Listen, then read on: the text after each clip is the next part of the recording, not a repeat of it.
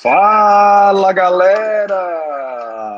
Estamos de volta, finalmente! Intancáveis voltou depois de dois meses aí de férias, né? Merecidas férias para a gente recuperar a sanidade, né? Uma pausa para recarregar as energias aí. E agora estamos de volta aí, 2024, né? E bom, acho que o Bernardo ainda está chegando aí, mas Vamos dar aqui as boas-vindas para os meus amigos aqui. E aí, Jaraguá, tudo bem? Boa noite!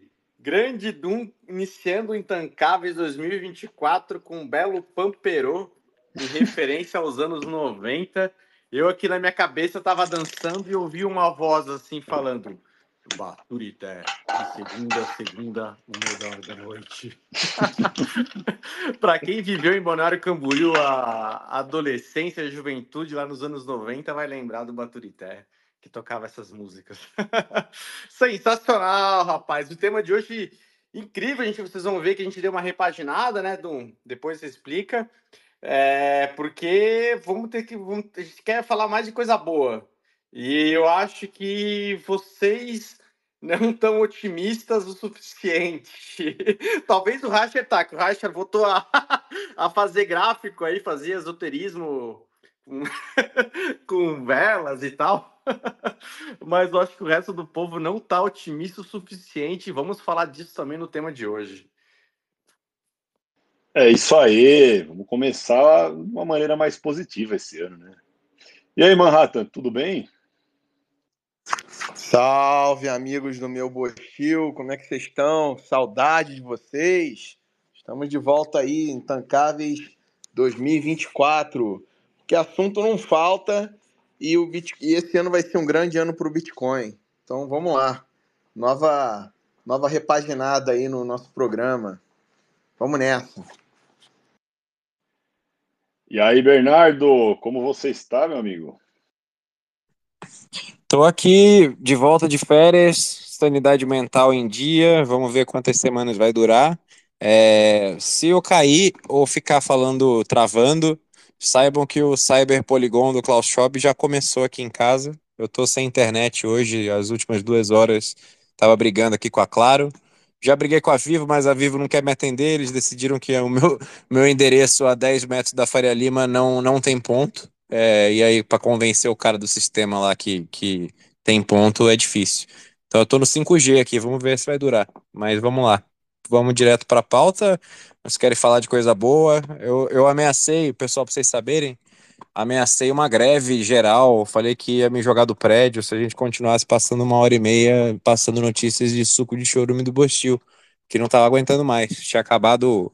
Meu médico tava proibindo a tarja preta já, tava ficando assustador, assim. Então aí eu falei, cara, a gente precisa melhorar o programa, senão as pessoas vão começar a ter problemas psicológicos graves. O, o Bostil não para de piorar exponencialmente, né? Então a gente precisa dar menos atenção para isso. Então vamos lá para um programa mais positivo, uma temporada feliz, uma temporada de halving. É, isso aí. A gente, nessas férias, a gente conversou, né, no, nos bastidores aqui, os, os stakeholders, né, fizemos aqui uma reunião dos acionistas, e aí a gente estava tentando, assim, descobrir qual que seria uma maneira da gente poder fazer o programa, mas que não seja uma coisa, assim, é, extremamente estressante para a gente, né, porque no primeiro ano que a gente fez o programa, não tinha tanta notícia ruim. Então a gente conseguia até fazer uma pauta rápida e depois ir para o tema e tal, bater papo. Só que ano passado era 30, 40 notícias por noite horrorosas e a gente ficava uma hora, uma hora e meia para passar a pauta. E tava ficando muito maçante. A gente tava realmente assim enlouquecendo, porque cara, é estressa, né? Ficar toda hora falando, né, das desgraças que estão acontecendo, principalmente no Brasil. E acho que a conclusão que a gente chega é que assim, todo mundo já sabe que o Brasil acabou, né? Não tem mais assim muito tem mais nada de bom acontecendo aqui e é toda semana uma enxurrada de coisas ruins. Então a gente vai tentar mudar um pouco essa forma. A gente vai fazer um top 10, dependendo da semana, um top 5, entendeu? A gente vai pegar as principais da semana, a gente comenta aqui, para que a pauta a gente consiga tocar melhor o tema depois, falar mais sobre Bitcoin e tudo mais. que a gente não fique uma hora, uma hora e meia repassando notícia, porque senão fica realmente infernal. Então a gente vai começar a testar essa fórmula nova. A gente separou aqui as 10 mais, né? As mais importantes aí que a gente. que aconteceu aí nos últimos dois meses, né? Para a gente comentar sobre elas. Mas depois vamos pro tema, entendeu? Para a gente poder se divertir mais aqui no programa também, porque senão é uma sessão de tortura, né, pessoal? É, começa a realmente ficar impossível é, apresentar isso aqui e tal, participar sem é, encher a cara, né? Então, vamos aí pensar na nossa sanidade mental também e mudar um pouco a fórmula, né? E outro comunicado também é mais sobre mim, que daqui a um tempo eu acho que eu não vou mais conseguir participar regularmente do programa, porque tá um outro bebê aqui em casa, né? E aí, assim, a minha rotina vai virar de pernas pro ar, porque eu tenho basicamente dois bebês aqui. É, tenho duas crianças bem pequenas, então é em breve né, vai nascer. E aí, assim, ou eu vou entrar de maneira esporádica, na hora que tiver um, um respiro entre um choro e outro, né? Uma acordada e outra. Ou às vezes eu não vou conseguir entrar e tal. Então, vamos ver como vai ser, né? Não consigo prometer mais nada, porque depois a rotina muda completamente, né, pessoal? É, mas é isso, né? Alguém tem mais alguma coisa a acrescentar aí sobre, sobre esse, esse novo formato? Eu ia só complementar é, pessoal, que aí, assim, óbvio que o feedback de vocês é muito importante. Vão lá no nosso canal do, dos Intancáveis no Telegram. E aí a gente vai fazer um top 10, né? E é óbvio, né? A gente vai tentar usar algum critério, né? Um critério que nem sempre vai ser preciso. E a gente quer o feedback de você. Falar, pô, cara, vocês tinham que ter comentado essa, ou então aquela, né? E aí vão manter um negócio mais interativo por lá. Beleza? É, a gente até pode pensar em algum formato de das pessoas poderem ajudar, né, a montar a pauta. Então, talvez uma votação no Telegram e tal, das, das notícias da semana. Boa. É, alguma coisa do tipo. É, mas é isso aí. Então, ó, é, recapitulando, né? A gente parou o programa, foi no comecinho de dezembro, né? A gente estava comemorando que estava dando um all-time high do ano. Tava batendo ali os 40 mil dólares o Bitcoin. E agora o Bitcoin está em 42 dólares, 42.500, né? Então parece que não mudou muita coisa. Mas nesse meio tempo aconteceu coisa para cacete, né? Então, a gente vai comentar sobre isso hoje. Afinal, é o tema do momento, ETFs, né? O que é ETFs? O que está acontecendo? Por que, que nós não estamos ainda a, a 100 mil dólares e tudo mais? Mas antes, então, a gente vai fazer o top 10 desses últimos dois meses também aconteceu uma enxurrada de coisa, foi difícil de selecionar. É, cortamos muita coisa também, mas vamos falar do, do principal, né? Então, para começar, eu tentei fazer uma escala de, das menos é, ruins até as mais ruins, né?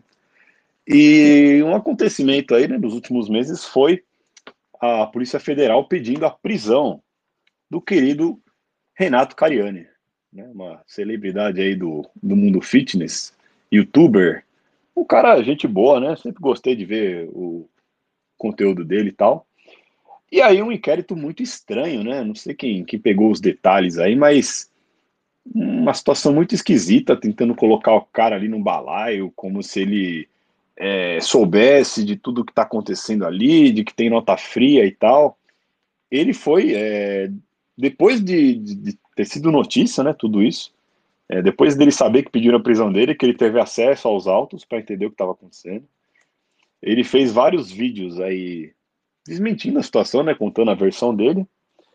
E o negócio ainda está rolando, né? A, a, polícia chegou a pedir a prisão, mas o, o Ministério Público, né, negou. É, mas tem ele mais acho que dois sócios envolvidos ali num rolo que aparentemente eles emitiam notas frias e com essas é, eles conseguiam vender para o PCC insumos para produção de drogas, né, de crack. Então fica aí o questionamento para os meus amigos aí. Vocês acham que Cariani é inocente ou Cariani é herói?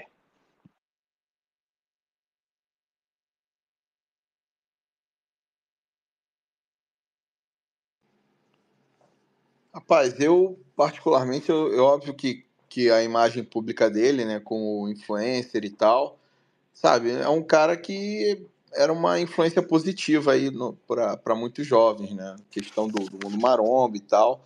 Agora, assim, eu, eu acho que, independente de ser o Cariani, ou ser o A, o B ou C, a gente tem que evitar muito, eu acho que uma coisa que seria um comportamento, né, que, que a gente está passando como sociedade, que é a gente julgar antes da justiça, né? Porque o linchamento virtual é uma coisa que, que, que acontece depois, mesmo quando se prova depois a inocência da pessoa, é, a, o dano já, já é irrecuperável, irremediável. Então, né, vários exemplos ultimamente aí, como o caso do Marcos Melling, é, sabe, pessoa é linchada, vida destruída, aí depois quando o cara consegue comprovar, não, isso aqui não, não, não para de pé, o cara já acabou a vida do, da pessoa, entendeu? Então, acho que o, o meu comentário é mais nesse sentido, né? Eu acho que a gente tem que ter muita parcimônia aí na hora de uh, de ver esses casos assim é, que vão à, à, mídia e como a mídia retrata o caso, né? Porque isso também é muito importante.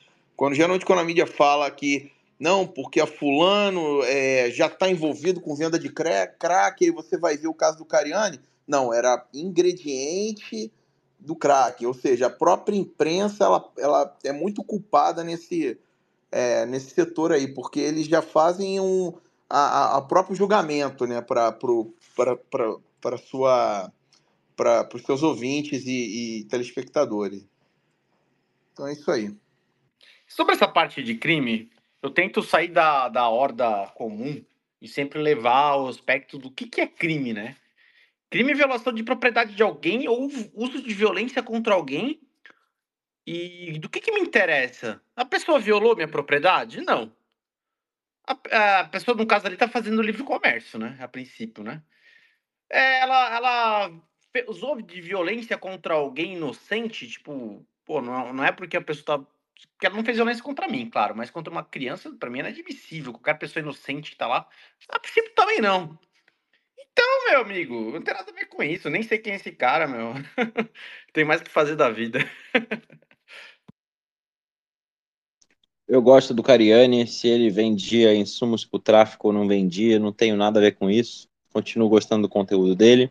Hoje eu vi que, não sabia, ele saiu da Max Titanium, lá, que era a marca de suplementos bem grande que ele era representante, garoto propaganda, e entrou para o time da Growth, uma concorrente, talvez porque a Max deve ter encerrado o contrato dele por danos reputacionais, mas continua sendo um grande influência no mundo aí do, do fisiculturismo, do fitness, tem seguidor pra cacete. Se ele, se ele tá ajudando o tráfico de drogas ou não, até aí todo político em Brasília praticamente está ajudando o tráfico de drogas de alguma maneira. Então, quem sou eu para julgar e quem são eles para julgar? Deixa o cara em paz. É, então, se era substância para crack, será que não era substância aqueles pré-training, assim, aqueles para dar aquele, aquele gás para emagrecer? É, no, no inquérito lá ele até comentou que as provas né, que os caras têm contra ele são bem fracas, assim, porque os insumos que, que eles noticiaram como é, insumos para crack é, cara, é coisa idiota demais, assim, é tipo sal, é umas coisas nada a ver. Então, é, eu acho que o mais interessante sobre essa notícia é que ninguém mais confia na justiça brasileira. Porque agora a gente sabe que a justiça é assim, é dependendo de quem a pessoa manifestou o voto publicamente, né, na última eleição, aí a lei vai funcionar contra ela, ou então nenhuma lei vai funcionar contra ela, né? E o Cariani foi um cara que foi lá e fez live com o Bolsonaro e tudo mais. Então, logo que começou esse inquérito, muita gente já falou, não, isso aí deve ser perseguição, e olhando até agora, né, os detalhes e tudo mais, realmente parece que estão procurando pelo em ovo. Então, é, isso também mostra assim, a situação que está a justiça brasileira. Né? Antigamente, a Polícia Federal, que era um órgão que dava muito orgulho né, para os brasileiros patriotas e tal, hoje está completamente desmoralizada. Né? Os caras estão é, abertamente assim servindo de, de serviçal de, um, de um, uma ditadura, né? um governo comunista que está usando a máquina pública para perseguir os inimigos né? de forma implacável. Então é mais um exemplo aí de a lei, a lei vai lá, né? A polícia vai lá, abre inquérito e ninguém mais acredita que aquilo é sério, porque todo mundo sabe já o que está acontecendo no Brasil. A teoria e... provável é que o Cariani irritou um concorrente aí que queria fornecer insumos para o PCC, e aí o concorrente tinha contatos bons aí na, nas altas cúpulas e fez por essas vias. Que irritar o PCC direto provavelmente não seria esse o castigo dele, né? Mas a gente sabe, assim, ele tem que dar graças a Deus que ele não estava andando de avião por aí, o avião dele caiu, ou algo do tipo. Mas o Brasil sempre foi assim, principalmente em eras do PT, né? Lembra da, da dona da Daslu? Reza a lenda aí, não sei se é verdade, eu ouvi isso de fofocas, que uma época Dona Marisa, falecida Dona Marisa, descia de helicóptero lá na Daslu, pegava um monte de roupa, deixava lá afiado para pagar e a conta foi acumulando, ela devia algumas centenas de milhares de reais. E aí um dia a dona da Daslu resolveu cobrar a dívida. E aí logo depois surgiu a investigação de sonegação fiscal e etc. ela foi presa, teve câncer e morreu na cadeia, ou saiu da cadeia, depois morreu. Mas é mais ou menos isso, né? O Brasil tem dono, se você irritar o dono, você vai se fuder. Exatamente. E o, pelo menos uma coisa rendeu nessa né, história. Vários memes engraçados aí com o Cariani, estilo Heisenberg, né? Walter White. Porque o brasileiro é bom nisso, né? A gente consegue rir bastante da desgraça que a gente tá. Então, a gente consegue dar uma aliviada pelos memes, né? Então, obrigado aí aos memeiros do Twitter por, mais uma vez, é, fazerem um bom trabalho. E vamos continuar então. Essa foi a primeira notícia. São 10 que a gente selecionou, né? A segunda notícia, algo que já estava esperado, né? É, o Rumble decidiu cair fora do mercado brasileiro. Ninguém mais consegue acessar o Rumble por aqui, a não ser que use VPN, alguma coisa. E logo em seguida também o Locals fez a mesma coisa, né? Justamente porque eles estavam toda hora recebendo requerimento da Justiça, do, do STF, né? Pedindo para tirar do ar um vídeo, é, desativar o canal de alguém, não sei o que, não sei o que. E aí os caras perceberam que o Brasil é um mercado irrelevante, né? E ficar lá gastando tempo, gastando recurso para cumprir ordem judicial que também vá contra o ethos da empresa de, permitir liberdade de expressão e tudo mais, chegou uma hora que ficou muito cansativo e eles falaram, não, quer saber, foda-se, vamos sair do mercado brasileiro. Então, se você é brasileiro aí, né, você acessa agora o site da Rumble e vai ter uma notícia lá falando que nós saímos desse mercado brasileiro porque está intancável a situação. É, então é isso, né? E a Câmara ainda está pressionando para aprovar o tal da, da PL lá da censura, né, das fake news, que vai potencializar esse tipo de coisa ao infinito, né? A gente tá, pegou agora dois exemplos pequenos, né? Rumble e Locals não tinham, não devia nem ter muito investimento aqui, né, de marketing no, no mercado brasileiro. Mas se aquela lei lá pegar, meu amigo, aí vai, vão ter gigantes saindo fora daqui e acho que vai acontecer um efeito parecido com o que está acontecendo no Canadá, né? O, o Manhattan está aí para falar que eles também fizeram uma censura contra, contra as redes sociais e tudo mais, né? Quiseram pegar é, monetização de links e tudo mais e reverter para as produtoras de conteúdo que são amigas do governo. E o resultado foi que o Google, o Facebook, eles simplesmente é, arrancaram a, a, o poder do, do usuário de poder colocar links do, dos principais veículos de mídia é, canadenses. Então o que aconteceu foi um baita de um tiro do pé que o Brasil parece que vai repetir. E eu acho que isso até está tendo uma repercussão é, negativa até para o Trudeau, né? Porque o Trudeau está ali num, tá numa rejeição recorde, né? Para esse ano que vai ter eleição e se não tiver maracutaia, muito provavelmente ele não vai conseguir ser reeleito dessa vez. É, Manhattan, como tá aí a situação? Já aproveita aí para falar também. Não, perfeito. Acho que passado aí esses dois meses agora, é, início de 2024, né, o, aqui no Canadá, o, o Trudeau está com um recorde de impopularidade, né? Tá com um índice de rejeição altíssimo. E exatamente isso que você falou, por causa da, da bill da, é, que passou em relação à censura, as big techs todas fizeram isso. Então, sempre quando tem alguma notícia de empresa canadense ou algum link de alguma de algum noticiário canadense, eles não conseguem colocar na, na, nas big techs, né? É uma censura, mas devido ao quê? A questão que o governo ele quer que a, as big techs paguem por estar é, repassando notícia do, do noticiário canadense, entendeu? Um absurdo, entendeu? Isso é uma coisa, enfim, e, uh, e aí, uh, uma outra, é, digamos assim, um outro efeito que isso gerou é, é simplesmente também essas empresas, por não estarem recadando com, com é, advertising, né, com anúncio, elas simplesmente elas diminuíram um, um pouco a,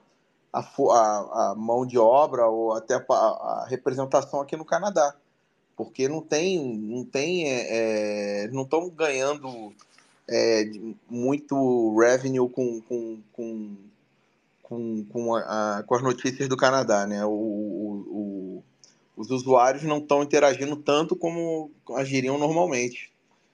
Então, assim, acho que você resumiu bem, Dum, mas é. Aí, para falar mais do, do Trudeau, né? É... Um... Só para dar aqui um, um, resumo, as eleições não, não são esse ano, seria um ano que vem. As eleições para, no caso, para primeiro-ministro, né? Que aí a gente elege o parlamento e aí o, o, o primeiro-ministro é o líder da, daquele partido. Só que do jeito que a coisa está indo, estão é, já considerando que o Trudeau não vai durar até o final de 2024. Que o que, tá, o que, o, o que estão planejando fazer, e isso foi até a notícia que eu tenho de primeira mão do, do pessoal aqui do Partido Conservador, é que eles já estão se preparando para uma eleição fora de época, porque o Trudeau iria fazer um. iria é, pedir é, uma renúncia, né?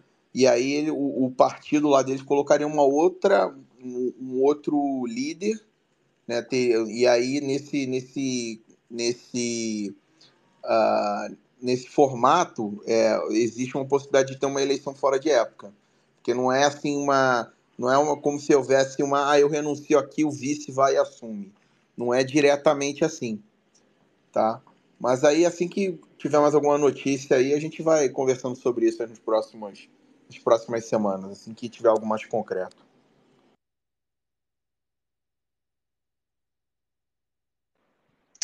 Boa, então vamos continuar aí. É...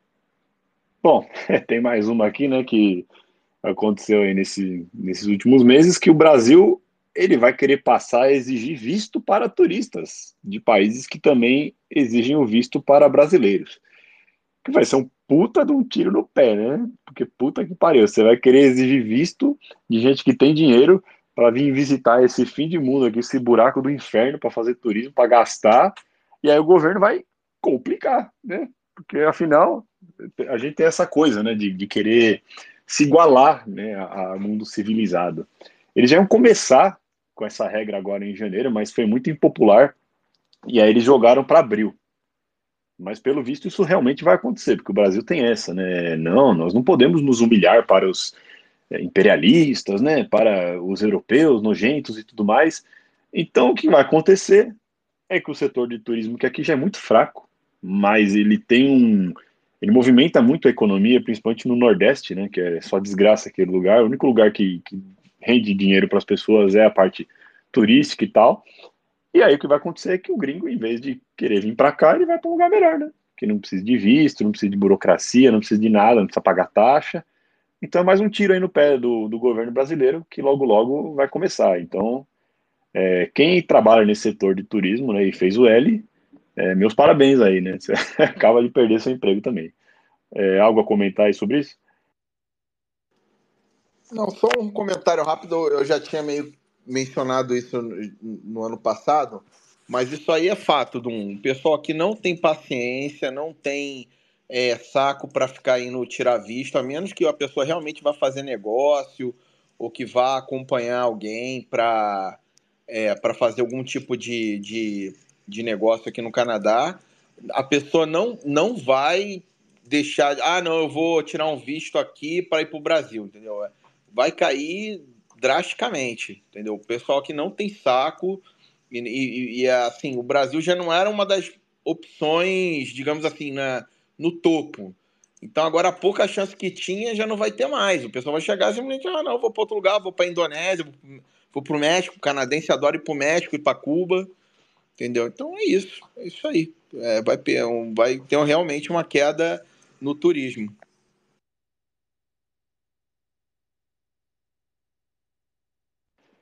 Beleza, então vamos continuar. Já foi três notícias, hein? Vamos lá. Outra bomba aí que, que rolou né, nesses últimos dois meses é que tem um, um certo padre, né? Um padre Júlio, que incrivelmente né, a, a, esquerda que odeia Jesus, odeia a igreja, odeia todo mundo, por algum motivo, né? Eles têm um, um carinho enorme por esse padre. Né?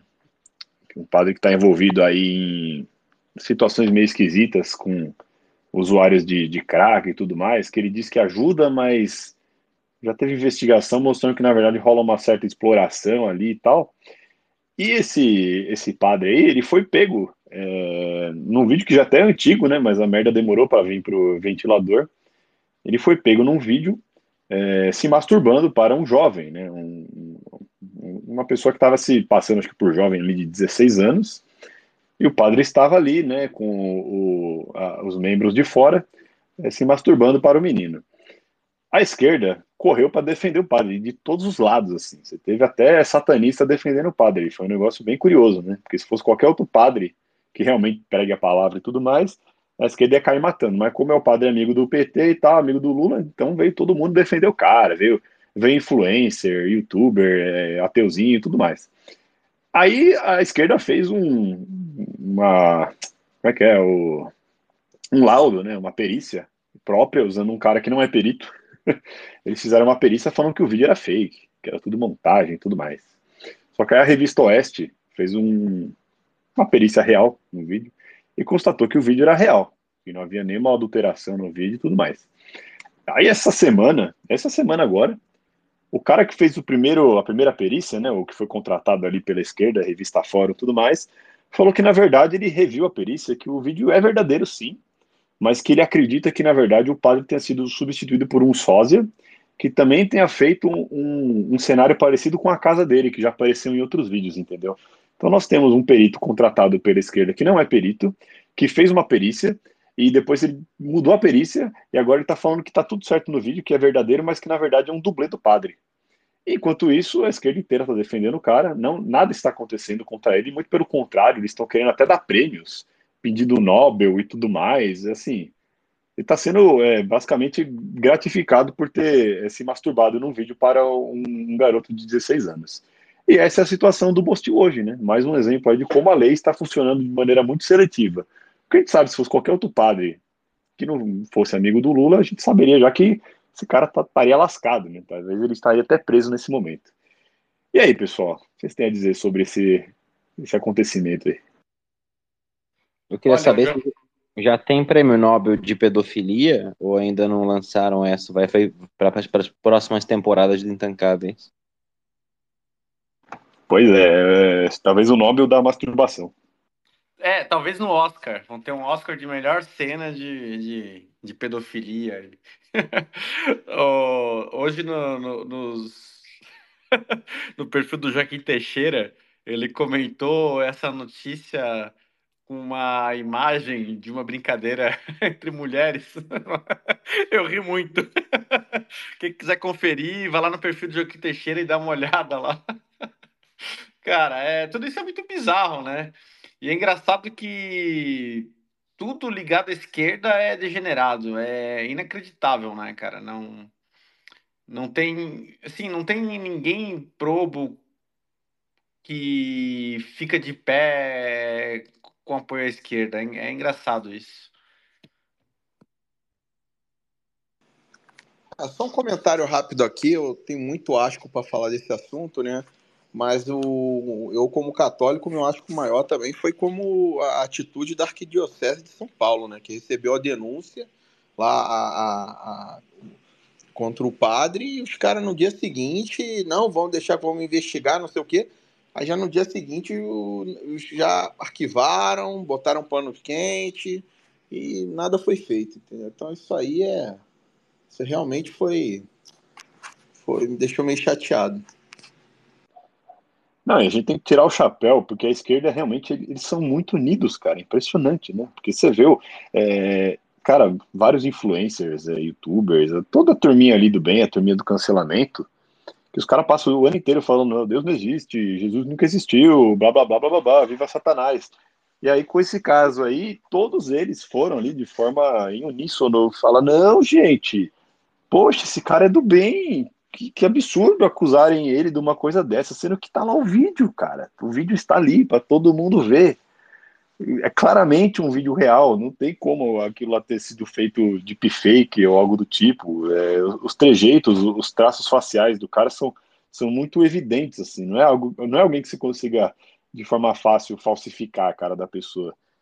Então, assim, é, é incrível, né? Essa união da esquerda é, é, maravilhosa. Realmente, os caras são muito sincronizados, assim, em, em proteger os amigos, né? Enquanto geralmente a direita é, toda hora um puxando o tapete do outro e os caras só sabem subir hashtag, briga toda hora.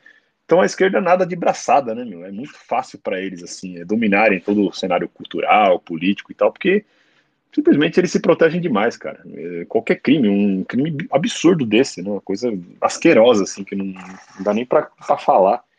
E tá lá, todo mundo passando pano, normal, deixa o cara, não sei o quê, ele faz um ótimo trabalho, os fins justificam os meios. E é assim, né? Esse é o Brasil. É, Mas vamos... esse, esse, lance de esquerda com, com pedofilia, coisa assim, não é só no Brasil, não, infelizmente. Tem relatos na Alemanha, no Canadá, é, é mundial, infelizmente. Bom, é, vamos lá. É questão de tempo até a gente emplacar a narrativa que já estão tentando há muito tempo, que é que pedofilia não é crime, né? Pedofilia é só uma preferência sexual, é um desvio leve de caráter que tratar como uma doença, uma enfermidade, e daqui a pouco nem enfermidade vai ser, vai ser só que nem homossexualidade, só uma opção. Tem que respeitar a opção. Vai ter uma sigla de P lá no final do LGTV 4K. Aí não falta muito, não. Bom, vamos lá. Vamos para a quinta notícia. Apesar de ser só 10, é... até que tá levando tempo, né? Vamos lá. É, outra coisa que aconteceu aí nesse período foi que o perfil da, da dona Janja, ele foi hackeado né, no Twitter. Quem quem estava online no dia lá foi, foi até engraçado que a pessoa invadiu o Twitter da Janja, começou a postar um monte de asneira lá. É, mas assim, né? No primeiro momento foi engraçado, mas depois o negócio começou a ficar um pouco curioso, porque do nada, né? Hackearam o perfil dela, e aí já veio, né, a esquerda também extremamente coordenada, já veio com o papinho de não, tá vendo? Precisamos regular as redes sociais, isso é um absurdo. Aí a Jan já veio a público falar que o Elon Musk ganhou muito dinheiro aquele dia por causa do, do hackeamento do perfil dela. Isso chegou até o Elon Musk, né? Ali pelos tweets. Eles fizeram uma investigação e viram que não teve hack nenhum, assim. Alguém simplesmente colocou a senha dela. Ela não usa autenticação de dois fatores, né? A primeira dama do Brasil não sabe usar a porra do Twitter. Então ela foi lá, não usou. Alguém entrou e postou aquilo lá, que a gente não sabe também se foi algo plantado para gerar algum buzz, tirar o foco de algum outro assunto, né? Porque toda hora tem algum assunto cabeludo no Brasil esse tipo de coisa às vezes é muito conveniente para a narrativa da esquerda, né? Bota lá um, um hacker ali da, da primeira dama para ela se fazer de coitada, para a esquerda inteira ir defender, para virar a pauta principal da imprensa. Mas foi o que aconteceu, né? Depois disso aí também ninguém falou mais nada. Então, realmente ficou muito estranho, né? Eu, eu acredito que isso aí tenha sido plantado, e vocês? Eu descobri agora que o hacker da Janja é o mesmo hacker do SEC, cara. Engraçado, meu. É isso que eu ia falar, o Doom tá muito exigente. Nem a SEC sabe usar 2FA, autenticação de dois fatores. Você acha que a Janja vai saber usar? Porra, que isso, cara. Tá pedindo demais. No SEC eu tenho uma teoria depois, mas na hora do tema eu falo isso aí. É, então, eu, eu acho que foi, que foi plantado isso aí. Não sei você. Para mim tava muito estranho. Acho que a pessoa, se fosse hackear o perfil da Janja, o mínimo que ela iria fazer seria começar a olhar, por exemplo, as DMs dela e começar a printar e botar publicamente. Ela deve ter falado já muita bosta pela DM e tudo mais. Mostrar contato que ela deve ter com, com os perfilzinhos de choquei e tal, e não vazou nada. O cara só ficou lá postando merda. Não faz sentido. Podia botar um deep fake da, da Janja na cadeia com Lula na visita íntima. Ia ser assustador. Ia tá, acabar com a internet do mundo os nude mandado para contatinho.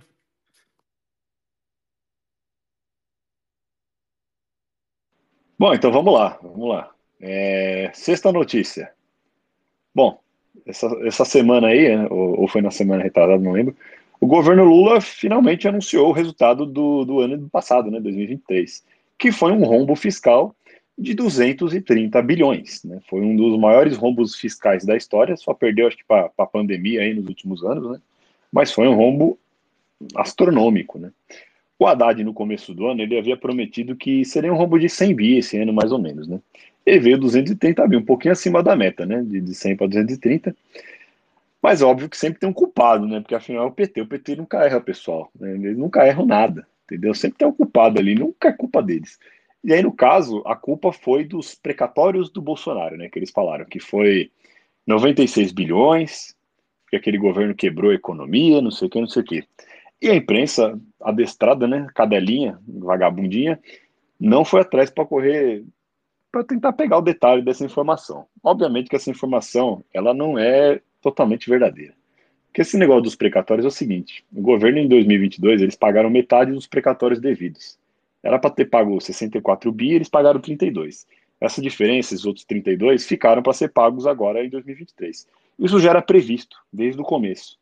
Então, assim, primeira, primeira mentira do Haddad, ele já deveria ter previsto esses 30 bias adicionais e pronto. Deveria ter colocado na conta antes de sair anunciando que ia fazer um déficit de 100 bi. Só que aí, no caso, ele está culpando todos os precatórios do ano como se fosse culpa do Bolsonaro, né? Para inflar mais e tentar jogar toda a culpa pro cara. Só que isso é mentira. Porque esse ano, de qualquer maneira, ele teria que pagar mais ou menos aí uns 64 bilhões é, precatórios. Enquanto esses 32 bis seriam os adicionais que ficaram do ano anterior. Ou seja, se for colocar a culpa no Bolsonaro, deveria ser apenas de, nessa parte aí de 32 bilhões, mais ou menos. Isso significaria ainda um rombo de 200 bilhões, o dobro do que ele havia prometido.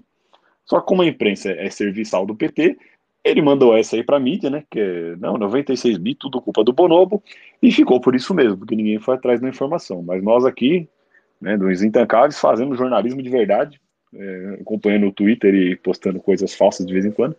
Mas a gente foi atrás desse número aí, ele é totalmente fake. Então fica aí, é, esse rombo está na conta do Haddad, né? A questão é que eles tinham ainda essa desculpa, né?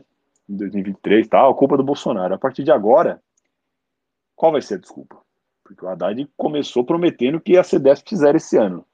Eles já estão dando para trás, estão falando que vai ser meio por cento do PIB. Então até botei uma enquete né, no Twitter. Quanto vocês acham que vai ser o, o rombo final? O pessoal votou em 500 bilhões. Eu acho que pode ser por aí mesmo, entre os 400 e 500. Mas vamos acompanhar, né? Ele prometeu zero e vamos ver agora como vai ser no, no final do ano. Né? Eu só queria lembrar a todos aqui que estão ouvindo, seja ao vivo, seja na gravação, que eu não consigo entender como que o dólar tá 4,97. Se alguém tiver uma explicação, por favor, me manda uma DM e me explica, porque eu não, tô, não consigo entender. Pior que é. É legal porque na época do Bolsonaro é mais ou menos assim, né? É, saiu um rumor na mídia, tipo, Paulo Guedes está indo embora. Aí o dólar já subia, tipo, 15 centavos no dia. Agora no governo do Painho, é assim, é rombo fiscal de 230 bilhões. Ninguém se importa, o dólar sobe um centavo. É, Gol está falindo e descobriram um, um, rombo lá bilionário. Nada acontece. Dois centavos. Mano, Porra, mano muito tá pior. Muito, muito pior, cara. O Brasil voltou a ser investment grade, cara. Que coisa mais bizarra que isso, cara. Exatamente. O Lula está sendo recompensado, né? É impressionante, assim. É, não dá para entender. Só para quem não sabe, investimento grade é quando as agências de avaliação de risco elas consideram que o, o país ou a empresa ele tem um mínimo necessário para uma empresa gringa de capital ou um gestor poder investir, o mínimo de segurança. Então, esses grandes bancos americanos, eles falam assim, quando bota nessa nota mínima de investimento grade, quer dizer, é seguro investir ali. Então, você, gestor, você pode botar lá que você não está prejudicando os, os, minoritários, as pessoas que têm dinheiro nesse fundo, porque você está alocando capital num lugar seguro. Com o Bolsonaro, o Brasil tinha perdido isso. E isso acontece que, que aí os juros da dívida fica alto, não consegue tanto investimento, tem que aumentar mais os juros o capital ele seca, né? E com o PT, cara, é engraçado para tu ver como é que o mundo da esquerda e com os sistemas bancários estão todos integrados, cara. O cara tá fazendo tudo de pior para a economia.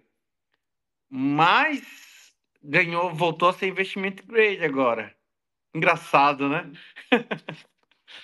Lembrando que o, o, ETF do Bitcoin é como se fosse o Bitcoin ganhando um investment grade. Então, até pouco tempo atrás, tinha muito país por aí, e agora o Brasil está na lista, que de investimentos teoricamente mais seguros do que o Bitcoin. Então, comprar uma NTNB do governo do Lula até três semanas atrás era mais seguro que investir no Bitcoin. Se você coloca dinheiro na mão dos outros, seja num banco o mais respeitado possível, pelo amor de Deus, reavalie o que está fazendo. Ah, outra coisa legal também é que a gente está agora em fevereiro de 2024, né? Já tem um ano e dois meses de PT, e tudo que acontece de ruim ainda é culpa do Bolsonaro. Só que aí na hora que vai para a parte é, de notícias sobre a Argentina, é, só a partir de dezembro de 2023 começou a fome e a desgraça lá, estava tudo bem até então, né? Então agora, esses últimos dois meses aí, toda desgraça é culpa do Milley, então estava tudo bem, mas aí no Brasil é o contrário, né? É, o governo Lula já está aí há um ano e pouco, mas nada que está acontecendo de errado é culpa dele, é tudo culpa do Bolsonaro. Então é assim que a vida segue, né, pessoal? E vamos lá, essa foi a sexta notícia. Então agora vai para a sétima, que também é, é, coisa boa, hein? Dias Toffoli entrou em campo aí, né, nos últimos meses, e já perdoou dívida da JBS e da Odebrecht, no total de quase 14 bilhões de reais. Então, assim, é basicamente o pobre que está se fudendo aí agora pagando imposto de importação, às vezes estão até bitributando, né? O cara paga lá o, o remessa conforme e chega aqui no Brasil, os caras tributam de novo para dar um ganho de arrecadação de mais ou menos uns 10 bilhões, né? Que era o previsto do, do governo. Enquanto isso, o Toffoli vai lá, os amigos do rei, numa canetada só, ele vai lá e cancela multa, cancela dívida, cancela tudo. Inclusive coisa que já tinha sido julgado é, não só no Brasil, né, porque o rombo foi internacional, então é, haviam condenações ali tal que já foram é, feitas no, exterior também, mas o Toffoli veio aqui na canetada, inclusive coisas que ele já tinha até é, feito acordo para pagar, ele já tinha aceitado pagar, o Toffoli falou, não, não, não, negativo, pessoal, né, cancela tudo isso aí, tá tudo certo, guarda o dinheiro aí para vocês poderem aproveitar, e quem vai pagar isso é o, é o pobre, o fudido aí, que agora tem que pagar o, o imposto da Chaen. E é isso aí, pessoal. É, uma única pessoa no Brasil consegue cancelar um, um rombo desse de 14 bilhões. Quem vai pagar a conta, hein? Só sei que eu não vou. Quer dizer, vou indiretamente até o vazar dessa bosta. Mas não vou diretamente. É, é quem é advogado, o advogado no Brasil ele trabalha com percentual. É, em casos menores é 20%, causa maior pode ser 10%, pode ser 5%. Vamos supor que seja 1. Calcula aí, 1% de. Quantos bi? Rapaz do céu. É, e o. É, acho que a, a, esposa do Toffoli, ela era advogada, acho que da JBS.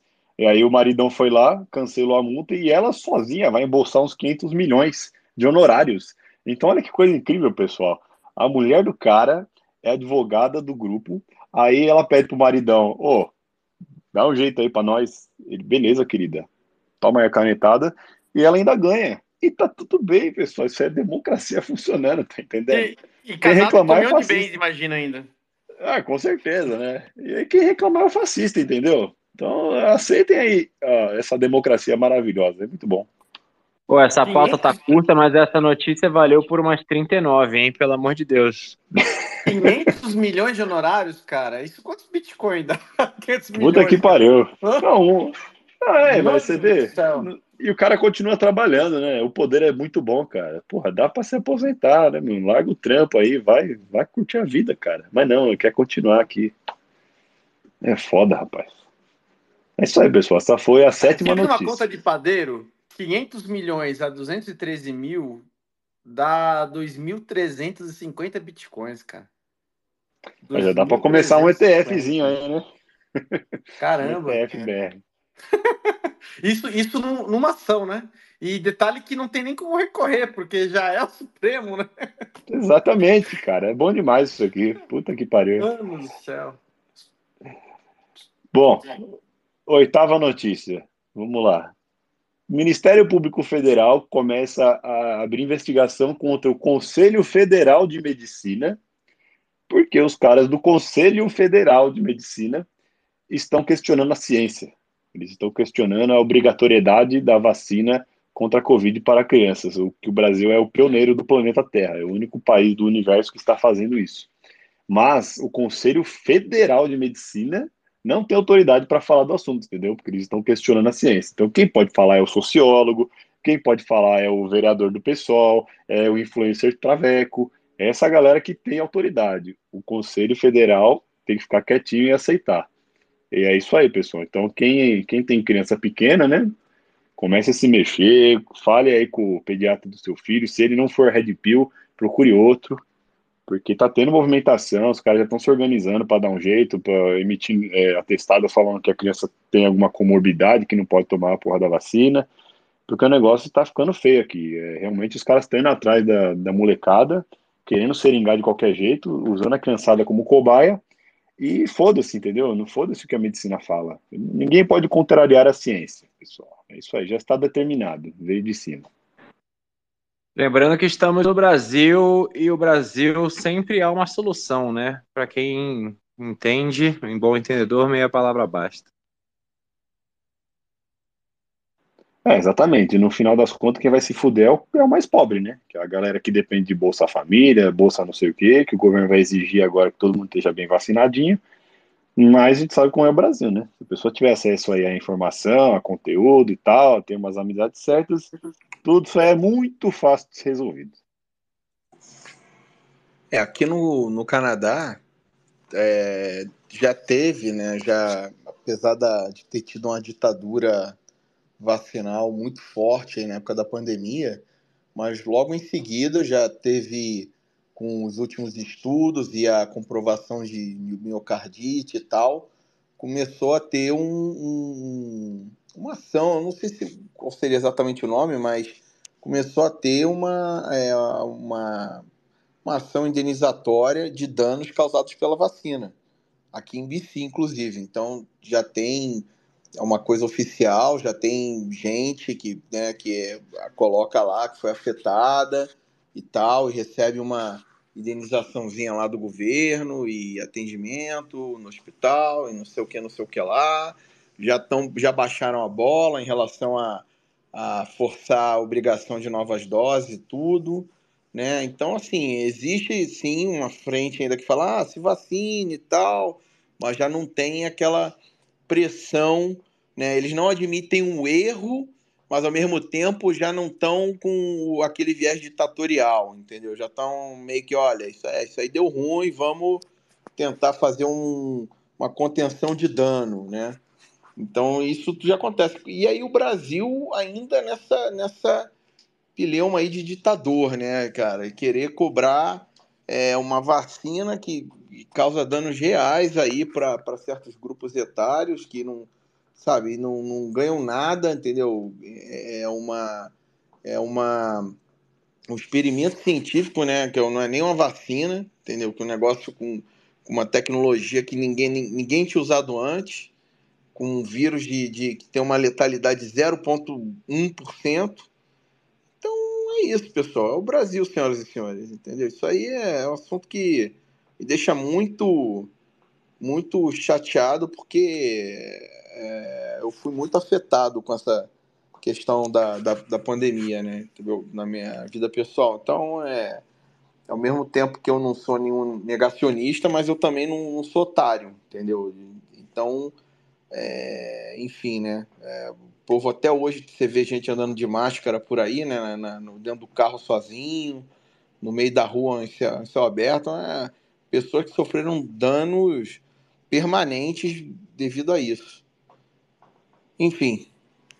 Eu queria falar que eu sou sim um negacionista e a minha opinião é o seguinte: você está no Brasil, você tem que entender que o Brasil é um país justo que a gente só demora um pouco para adotar algumas coisas, a gente é um pouco atrasado. Então fica tranquilo que se por um acaso você quiser confiar no Estado, porque você tem medo de burlar aí a regrinha e de alguma forma dar, dar um, um drible na vacina no seu filho, fica tranquilo que daqui a uns cinco anos a gente vai alcançar o Canadá e daí você vai poder processar o Estado, o Dias Toffoli vai julgar procedente e aí você vai entrar na fila de precatório. Então tá tudo certo. É muito bom. É isso aí. Vamos então para a nona notícia. Falta só mais duas, hein? É uma também foi bem interessante de acompanhar, né? É, lá no sul, na cidade de. Eu não lembro o nome da cidade. Comunidade de Nova Roma do Sul, é, eles criaram por conta própria uma ponte, né? A ponte caiu conforme teve uma enchente lá, enchente muito feia, que é uma ponte muito usada ali, que ligava uma ponta a outra. E aí é, o governo, né? Sempre o governo orçou lá uma obra milionária, acho que ia dar uns 30 milhões, e que ia levar anos para ficar construída, né? Ficar pronta ali mais ou menos na época de eleição, né? Como sempre. Mas aí o povão tá de saco cheio, né? De ficar aguardando coisa do governo. Por conta própria, os caras foram lá, é, pagaram do bolso ali uma obra de 6 milhões para fazer a ponte. Acho que a ponte foi erguida em dois, três meses. E aí o povo foi lá, inaugurou, virou notícia. Inclusive foi bem interessante, porque você vê o Brasil real ali, né? No dia da inauguração da ponte, os caras levaram uma imagem de Nossa Senhora, fizeram oração. É povão, entendeu? Povão, é bem diferente do que, do que a Globo tenta enfiar na cabeça da, do pessoal que o brasileiro é só macaco e travesti e usuário de droga. É, o povão ali, povão do interior tudo mais. Os caras ergueram por conta própria, mandaram o estado pra puta que pariu. O governador lá do, do Rio Grande do Sul parece que ele não gostou muito, né? Já começou a botar empecilho, falando que aquela ponte lá não é muito segura, que não tem estrutura necessária para passar carro, não sei o quê, e que eles vão continuar com a obra, é, a obra lá que, que já foi orçada. Então eles vão, ainda assim, o governo vai torrar dinheiro com uma outra ponte. É, eu acho que eles só ainda não foram atrás de derrubar essa ponte aí que o povo criou, porque ia ficar muito feio, né? Ia ficar uma imagem muito negativa ali para o governador, mas eles já estão queimando a reputação e tal, falando que aquilo lá não é muito bom, não sei o que, não sei o que. Então é aquilo, né, pessoal? É, quando é, vem aquela galera perguntar para os ANCAPs, né, mas quem vai construir as estradas, né, quem vai fazer não sei o que lá, para tudo se dá um jeito. Né? Quando o povo realmente é civilizado, eles conseguem se unir por, um, por uma causa, por algo aí que interessa a todo mundo, é, o povo mesmo consegue resolver as coisas muito mais barato e muito mais rápido do que qualquer governo que vai fazer licitação para os amigos do rei, que vai superfaturar a obra para entrar milhão ali no, no, bolso do político e tudo mais, para fortalecer caixa de campanha. É mais um exemplo aí, né, de como realmente as coisas funcionam. Quem ficar dependendo do Estado, toma na bunda. E quem vai lá e faz as coisas por conta própria, resolve o problema muito mais barato. E aí, comentário sobre isso? É, o legal é que isso aí mostra exatamente que o capital, né, o dinheiro, ele é uma coisa abençoada, ele é uma coisa que mostra necessidades e desejos. É, se alguém quer algo, alguém paga. Se algo não está sendo comprado, é porque a pessoa não quer aquilo. Ou não está sendo. É? E, e, se alguém paga e alguém está muito desejando, você pode ter a possibilidade. Vou ofertar isto que está sendo muito demandado pelo preço preço é só um sinal. E o prefeito devia, o governador devia ser mais lúcido, em vez de gastar 30 milhões fazendo uma outra, por que não devolve os cinco que já foi feito e já está construído, né? É que os interesses são outros, né? É muito triste isso, mas mostra realmente que, cara, se alguma coisa é desejada, as pessoas querem, as pessoas vão lá se viram e pagam, né? Não precisava pagar agora os 27,5%, né? que se recolhe de arrego aí para dizer que ajuda as pessoas e na verdade não está ajudando, né?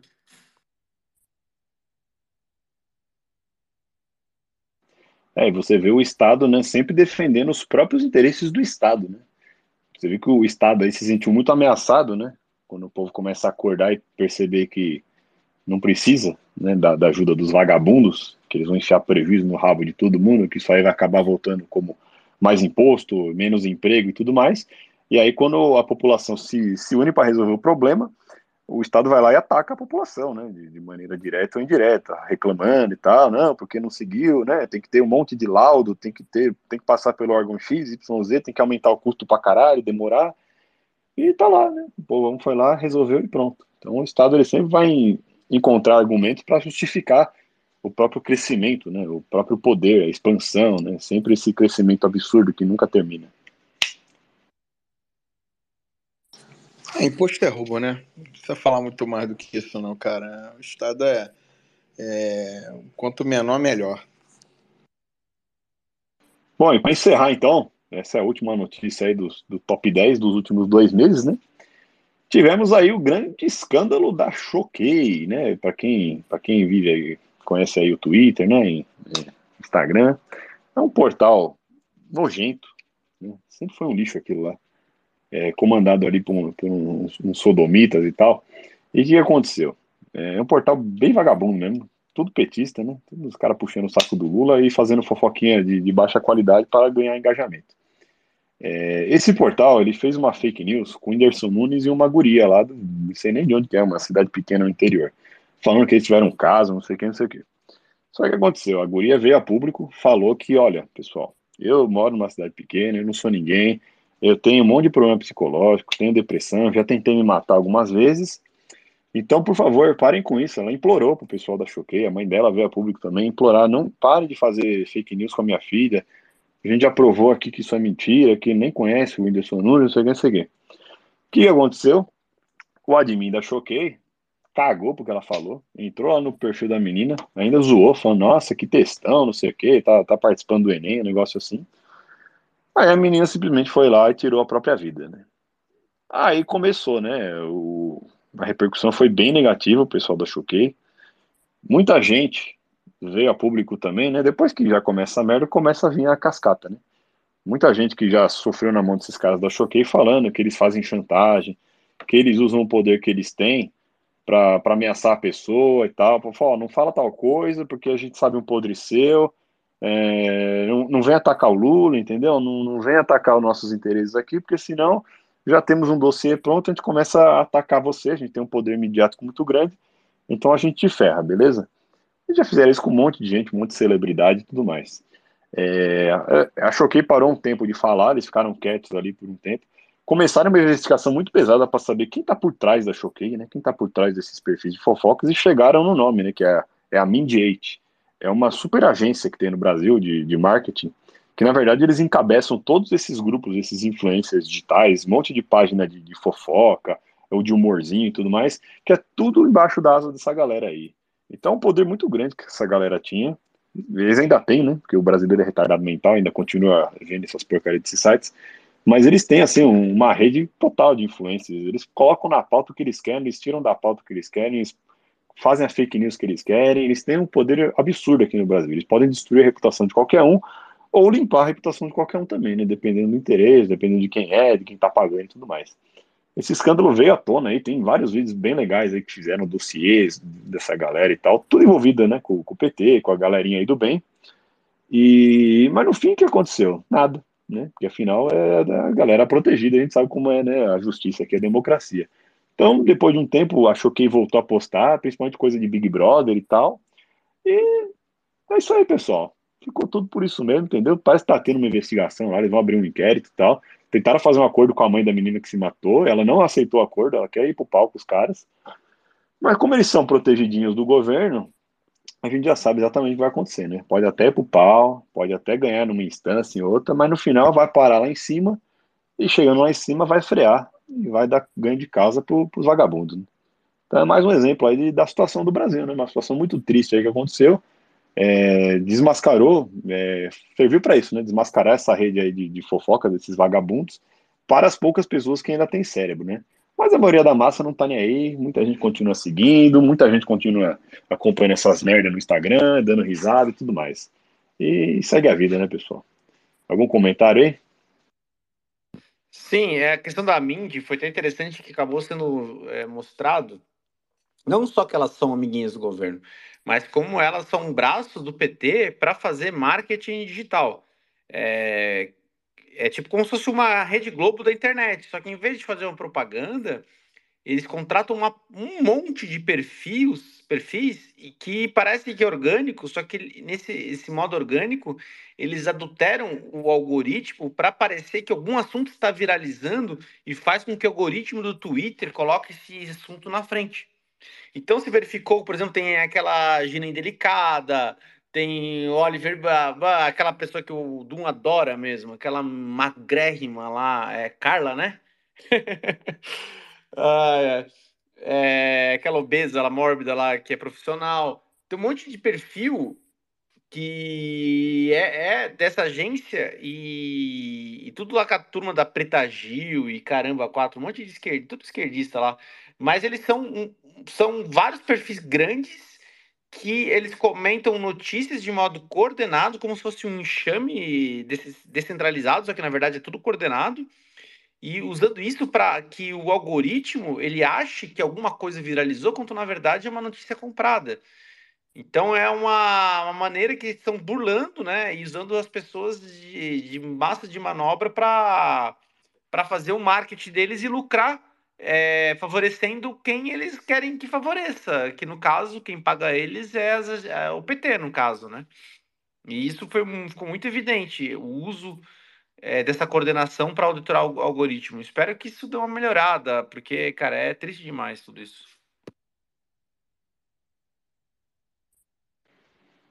Eu acho que no fim das contas não vai mudar porra nenhuma, né? Quem é lúcido e tal já só percebeu aí que era uma rede e tudo mais, mas já as pessoas que, que têm cérebro funcionando já não deveriam nem estar tá acompanhando essas porcarias desses portais aí. Só faz mal pra cabeça, principalmente da mulherada que abre o Instagram e tá lá um monte de perfil bosta, um monte de lixo, uns memes sem graça, e no fundo ali, né, entre um memezinho e outro, uma fofoquinha e outra, sempre alguma coisa enaltecendo o painho, né? sempre puxando o saco de algum famoso aí que eles estão querendo promover, queimando a reputação de alguém que eles odeiam. É, é um lixo isso aí. As pessoas têm que parar de usar essa rede social aí, pelo amor de Deus. Façam que nem eu. O único contato que eu tenho com esse chorume desgraçado é semanal e chama Intancáveis. E aí tava pesado, eu comecei a ameaçar uma revolução para diminuir o contato. Então agora a gente terá o Intancáveis Light. E é isso. É mais do que a dose suficiente de chorume que você precisa para continuar corigado no Bostil. É isso aí. aí. Então, finalmente acabamos a pauta, hein? Até que demorou hoje, né? Mas é porque foram dois meses sem. Então a gente selecionou algumas notícias aí. Espero que daqui para frente fique um pouco mais leve também. Não precise levar uma hora para falar das notícias, né? E eu também, cara, nesse período aí de férias, eu até fiquei um tempo aí, um, umas duas semanas assim, usando muito pouco Twitter e tal, porque eu, eu quis fazer um detox. Porque realmente, cara, é, é, insuportável. Você abre a porra do Twitter, principalmente pela manhã. Até o Arata fala muito sobre isso, né? Evita fazer o, o scroll de redes sociais e tal, porque você já começa amanhã com aquele pico de estresse. Você abre a porra do Twitter lá para dar uma relaxada e você já vai ver umas três notícias que você fala, meu Deus do céu. E já estraga o seu dia, você já começa o dia cansado e irritado, né? Então, vale a pena dar uma segurada, aproveite bem o seu, seu começo da manhã, né? Tome um sol, faça um exercício, né? Curta aí com a família e depois você abre a desgraça, pelo amor de Deus. Mas do, o seu Twitter também, ele é diferenciado. A quantidade de merda que você posta, que você tem acesso é impressionante. Parece que você tá inserido ali no intensivo do BBB, é uma porra assim, não sei, da farofa da GK. Não, é, eu, eu, sigo alguns perfis aí e tal, né, que de vez em quando vem, vem as merdas. Mas eu não sigo nenhum portal de, de notícia, nada. É que ó, as pessoas acabam retweetando e eu vou vendo, né? Mas eu até foquei aí nas férias, eu, eu falei, vou fazer algo produtivo, né? Aí eu abri o Substack lá, tô passando umas dicas aí pro pessoal fazendo uns tutoriais aí para mostrar que com Bitcoin você pode fazer muita coisa, né? Você pode fazer, é, você pode usar Layer 2 para economizar em taxa, você pode comprar na corretora é, dólar e depois converter para Bitcoin, e aí ninguém ficar sabendo que você comprou. Sim, tem, tem bastante coisa lá, pessoal. Tem lá, é, tá de graça, não tô cobrando nada, é só, é só aproveitar. É verdade, e... o Substack do Doom tá muito bom, tem muito, muito, muito sinal, muito valor bom, os artigos muito bem feitos. Outro dia alguém me mandou um DM aí querendo consultoria para fazer otimização de UTXO.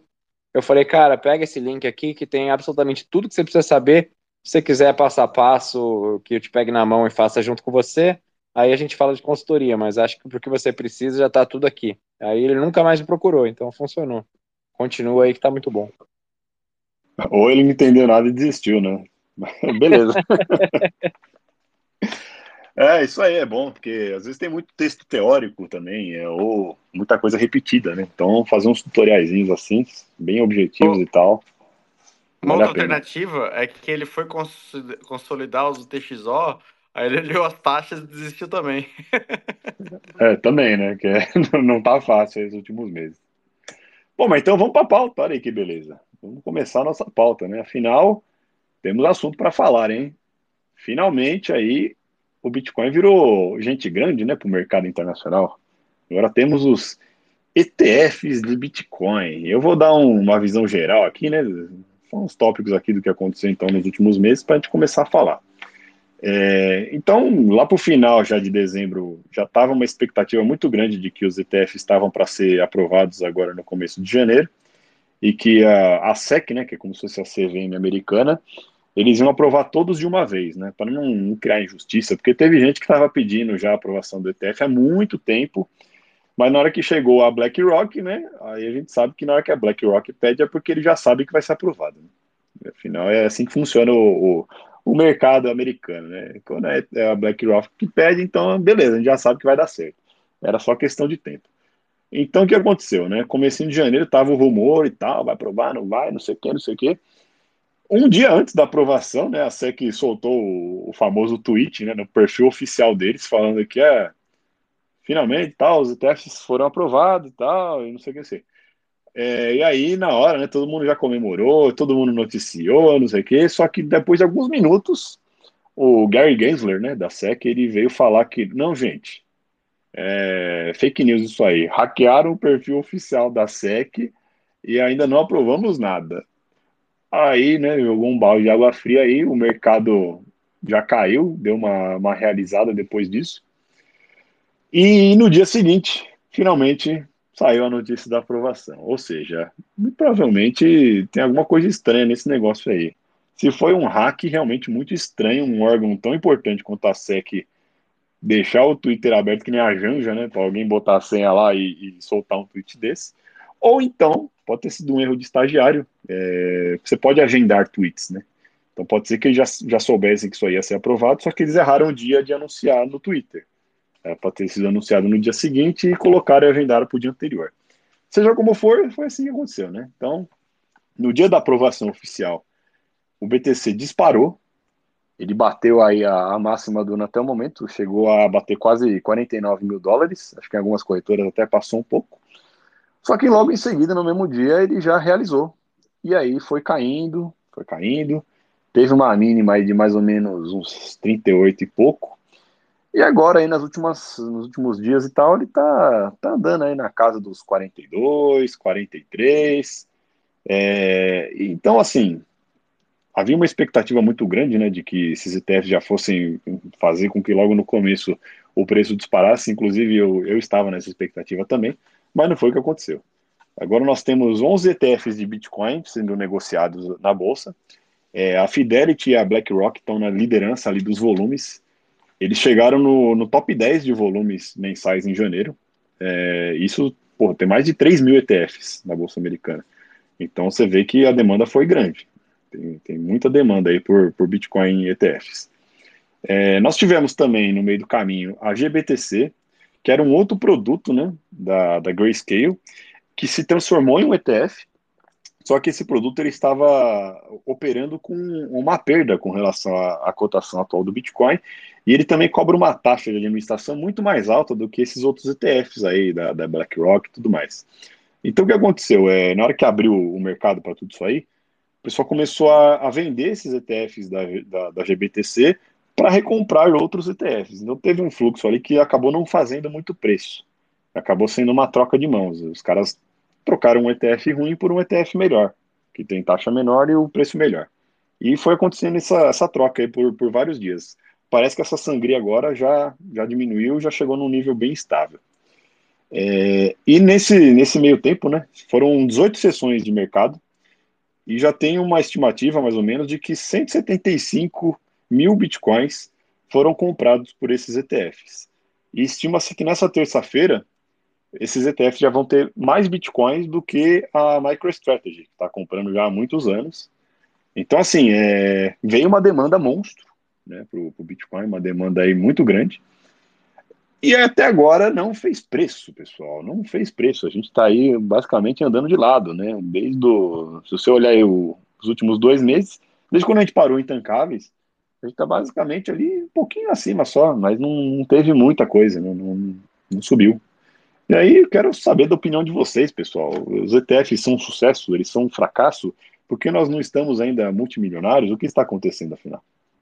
Bom, só alguns comentários antes. É, o GBTC ele era um produto, um trust de investimento que tinha uma trava de liquidez e essa questão das taxas altas era meio que uma única alternativa para você investir ali no Legacy, em ter exposição direcional em Bitcoin, que por muitos anos tradou com prêmio versus o Bitcoin Spot, e aí tinha gente que até tradava, fazia arbitragem, o Tom Weiss fazia muito isso no, no canal dele, de ficar tradando a arbitragem entre o, o spread do BTC de verdade e o GBTC.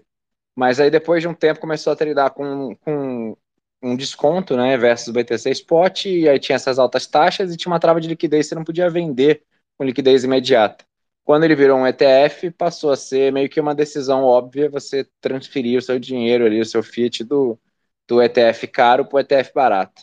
E a, a, o volume desse negócio era gigantesco. Então, mas eu, eu, eu, ainda tenho alguma pulga atrás da orelha com esse negócio dos ETFs. Eu acho que o ouro é um exemplo claro aí do que aconteceu com a manipulação de preço. Vários e vários e vários escândalos ao longo de décadas estourando com manipulação do preço via ETFs do ouro.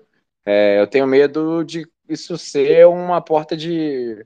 um cavalo de troca aí para rolar acionária infinita no BTC. Se bem que tem alguns ETFs, os menorzinhos, que já estão divulgando aí as chaves públicas, onde eles estão segurando os BTCs em reserva, então tem um, um, uma prova de reserva ali em tempo real, mas eu não acho que isso vai acontecer com todos eles, não acho que a BlackRock vai divulgar a chave pública para a gente entrar na, na no, no Block Explorer lá e ver que eles estão segurando aqueles ETFs que eles dizem que tem. Então, eu acho, por um lado, é bom que vai entrar demanda de capital institucional gigantesca que estava reprimida. Por outro lado, tem esse risco que os donos do mundo, a gente sabe que eles têm todos os incentivos do mundo para não deixar o BTC sabe, brilhar nos olhos da população da massa, porque se todo mundo fizer opt-out, aí o poder deles acaba. Então, ainda não tenho uma opinião muito formada, eu acho perigoso, mas vamos ver, vamos ver o que vai acontecer. Espero que eu seja pessimista demais e que, na verdade, eu, nossas profecias se realizem. Vamos ver. Não, só complementar isso aí que o Bernardo falou, né? É muito certo, né? Que o, o ETF ele realmente tem esse backdoor aí em relação a quantidade de Bitcoin, se, em tempo, é, se a gente consegue, até onde a gente consegue auditar, né? Porque é óbvio que, que a gente tem, é, ao contrário do ouro, que era uma coisa que a gente não teria como auditar em tempo real, o Bitcoin, em teoria, a gente consegue.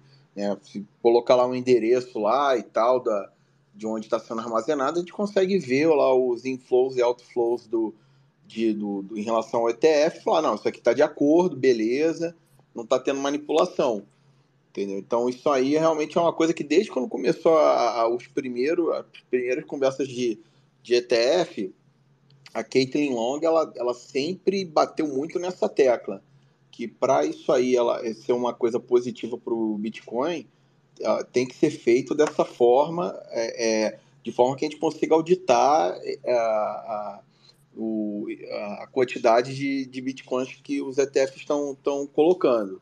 Aí tem uma outra questão que eu não sei se a gente vai falar agora ou, ou, ou de repente um pouco mais para frente, que é alguns usos de caso que, que é, o ETF ele, ele, de Bitcoin ele, ele, ele tem uma, um, um lugar e, um, e uma hora, entendeu? Ele tem uma hora e um lugar, né? Para ser usado. Porque, é, por exemplo, a pessoa que, que vai comprar um, um, que tem lá um fundo de aposentadoria que é obrigado pelo governo a ter um fundo de aposentadoria. Ah, a pessoa não pode tirar aquele dinheiro e comprar Bitcoin e deixar na custódia. Bom, com o ETF de Bitcoin agora a pessoa tem uma exposição a isso. Né? Um fundo de pensão que ele é regido por uma, por uma, uma uh, digamos, por uma assembleia e, e uma, uma, normativa que não pode comprar nada que não seja uh, exposto em, em, em, em, bolsa. Ah, agora esse fundo vai poder ter exposição a isso. Então, assim, existem cenários que o uso do, do ETF ele é, ele é bom.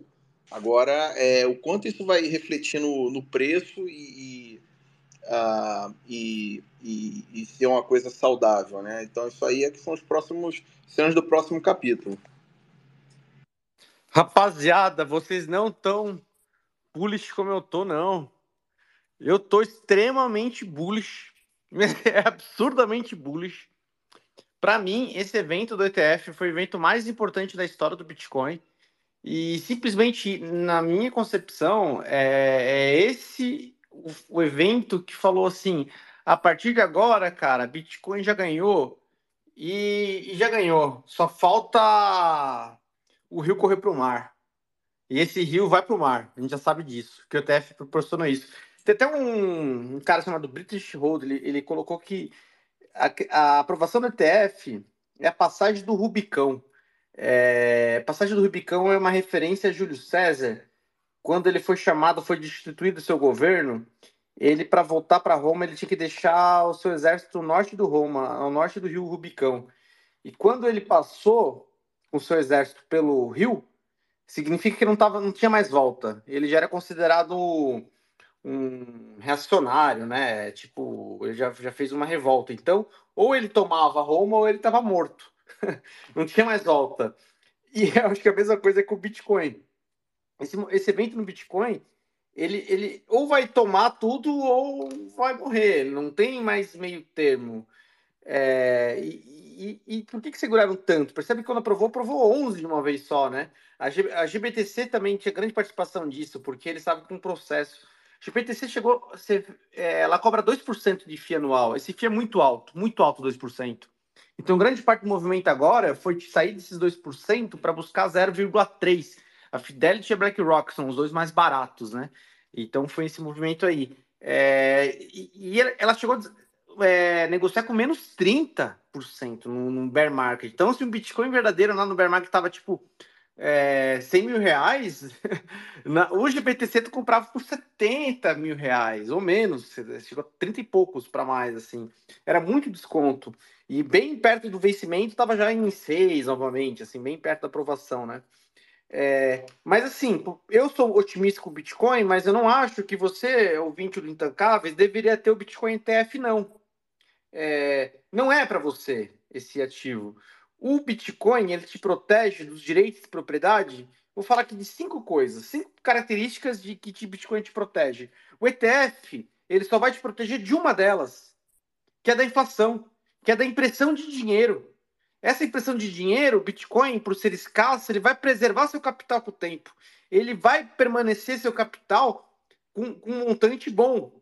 Legal. Só que esse dinheiro que esse capital que cresci depois, ele pode ter um roubo por coerção, seja por, né, por uma taxa que tem que porque você vendeu, seja porque você tem imóvel, seja por qualquer roubo de coerção que tenha, o Bitcoin ETF não te protege. Uma canetada lá tira esse Bitcoin ali. Perdeu, né? Uma penhora, qualquer coisa. Esse, esse roubo, é, é, é o, o ETF não te protege. A privacidade, o patrimônio, é, você tem o direito de declarar se você quiser. Se você quiser aparecer um mendigo e falar não tenho nada, é um direito seu, divino. Ninguém tem obrigação de revelar riqueza para os outros. Ninguém. A gente responde somente a Deus, a gente responde a nenhum outro ser humano, né? Inclusive, isso é falta de fé. Você acha que o outro ser humano manda em você e você não é obediente a Deus. Então, o Bitcoin te dá esse direito. Eu, eu revelo se eu quiser, se eu tenho uma chave pública ou não. Eu revelo se eu quiser, se eu tenho patrimônio ou não. Né? O ETF não te protege disso, porque vai ficar lá constado, vai ficar público que você, CPF tal, vai ter o ETF. No caso americano, né? O, o contribuinte americano tal vai ter lá aquele valor no ETF. O ETF não te protege desse, desse, desse direito propriedade que o Bitcoin te protege. É, censura. Perceba que se você está lá nos Estados Unidos, aí de repente tem um promotor bandidão lá que, que cara contigo e te bota na cadeia e penhora todos os seus bens.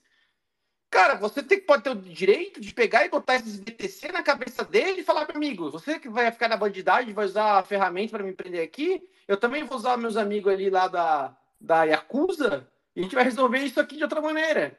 Ah, tudo bem, pô, foi mal. vou te liberar, dá um habeas corpus rapidinho aqui, já tá solto. É, se teu, teu patrimônio está em Bitcoin ETF, essa insussurabilidade, porque dinheiro é poder, de você usar seu poder como você quiser, o ETF não vai estar, tá, vai estar tá tudo bloqueado. Você, você vai estar tá totalmente castrado no seu poder. E dinheiro é poder, né? Então, isso o ETF também não, não, não proporcia. E outra questão também é a mobilidade. Ah, até a Rússia. A Rússia, se tivesse patrimônio em Bitcoin ETF, quando os Estados Unidos deu uma canetada lá e bloqueou ela, ferrou a Rússia, perdeu tudo, perdeu seus bitcoins, você não tinha esse bitcoin. Né? Ou até mobilidade. Poxa, os Estados Unidos não estão num lugar legal. Agora eu quero me mudar para a Europa. A Europa está muito melhor, né? Só que não, né? Mas é, vamos supor que eu seja louco queira fazer isso.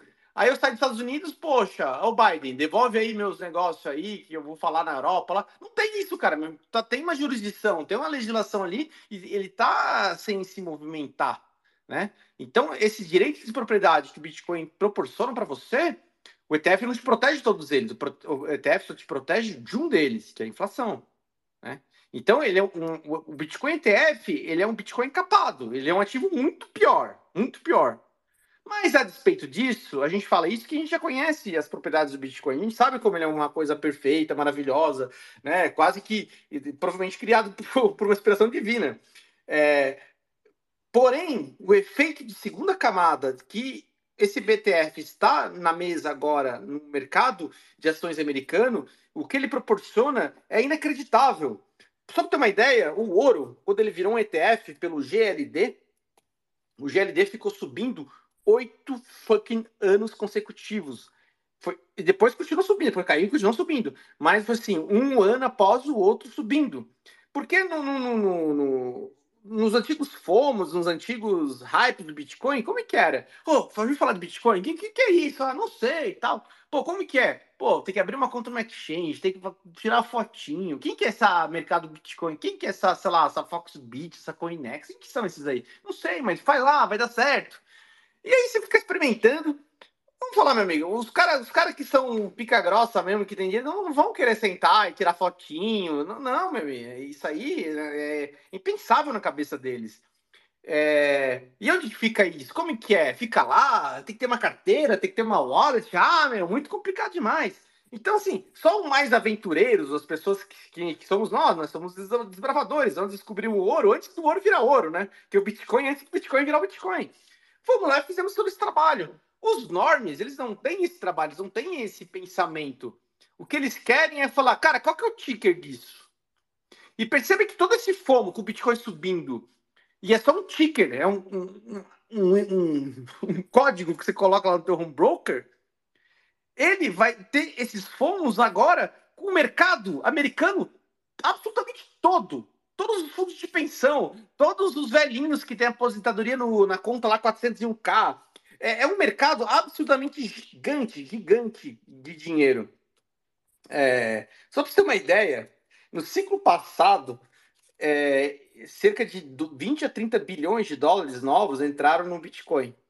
Estima-se que agora com o ETF, na Bolsa Americana, cerca de 300 bilhões, 10 vezes mais, estão aptos a entrar agora no próximo ciclo. Tá? Isso é, é uma coisa tão monstruosa é, perceba que, por exemplo, todo mercado americano tem gestores. Alguém gere algum fundo, que nem BlackRock, Fidelity e tal.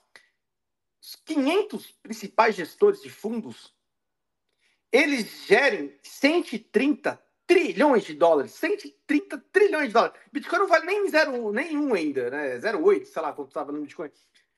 Se eles, se eles, desses, desses 500 pessoas que dá para botar no auditório, pegarem e botarem 1%, um mísero por cento em Bitcoin, que é um ativo que sobe, todo mundo fala que hypou, né? um, um, 1% desses 130 trilhões então é efeito de preço que o preço forma na, na, margem. Nem todo mundo quer comprar e vender. É, é só quem está disposto a negociar. O Bank of America, é, acho que é Bank of America, até notei isso aqui.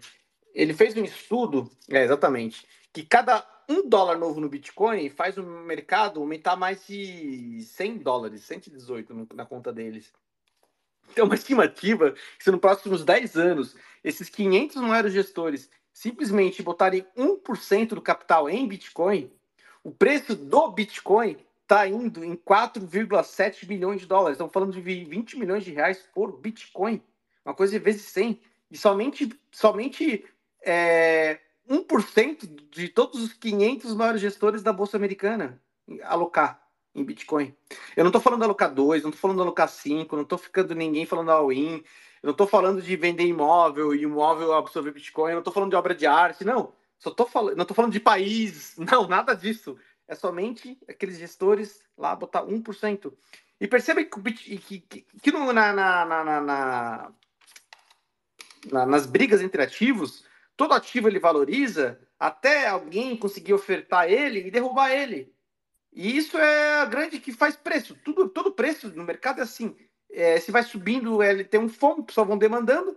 Quando alguém consegue ter oferta, vai lá e derruba. Com o ouro, a oferta ela foi, foi falsificada para poder derrubar o preço do ouro. Óbvio que foi. Os grandes bancos fazem isso, tem multas que, que a SEC, não é a SEC, é outra de que verifica é, Comissão de Exchange, de Commodities. Eles verificam que eles não têm. Aconteceu agora, né, em 2020, no, na prata. É, existe um, fundo de ouro, de ETF, que é obrigado a entregar prata física se eles pedem. O pessoal começou a pedir prata física. E eles não tinham.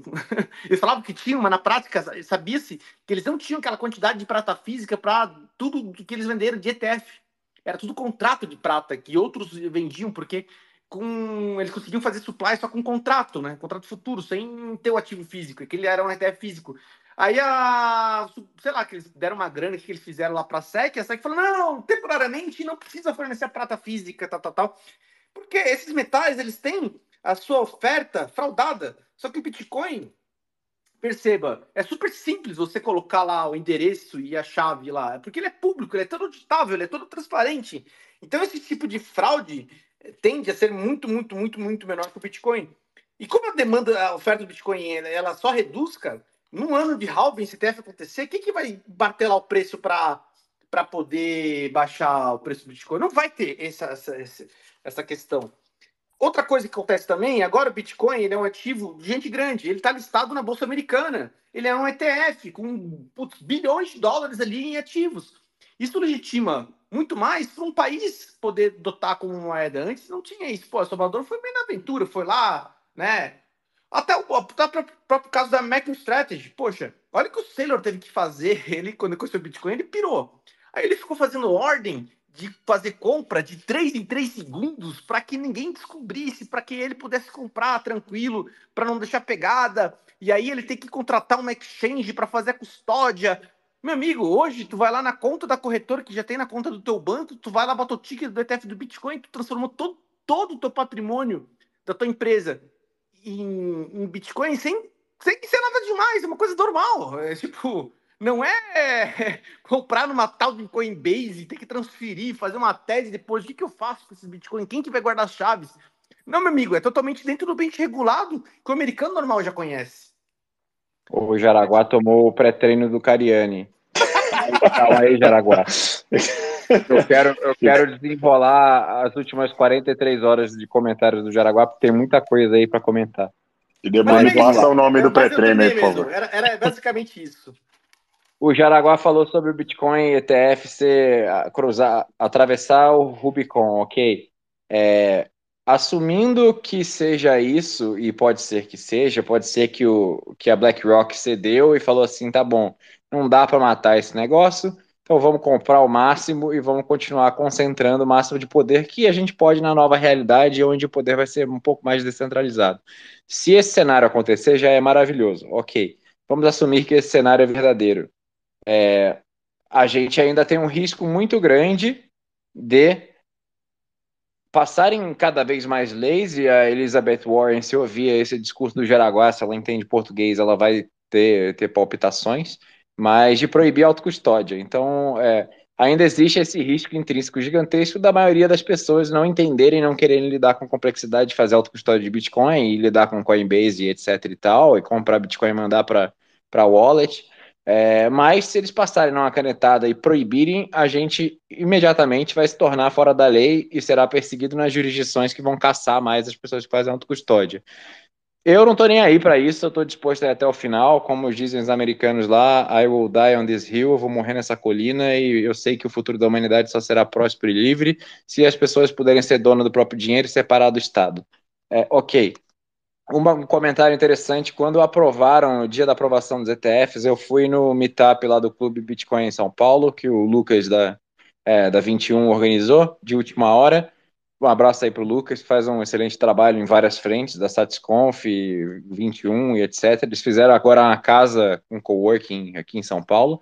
É, mas então, o meetup foi de última hora com o Guilherme Gomes da Swan, o presidente da Swan, e o. Putz, esqueci o nome do cara agora. O cara que é brasileiro também e trabalha na Falcon X, que é um, um provedor de liquidez muito grande de cripto e Bitcoin, inclusive, obviamente, nos Estados Unidos. É, eles são um dos APs. Os APs são os Authorized Participants, que são os provedores de liquidez grandes que provêm liquidez para esses ETFs. E a Falcon X é um dos maiores deles. Eles falaram, deram os insights deles sobre essa, esse marco que estava acontecendo. Eles também estavam extremamente bullish, que nem o Jaraguá. É...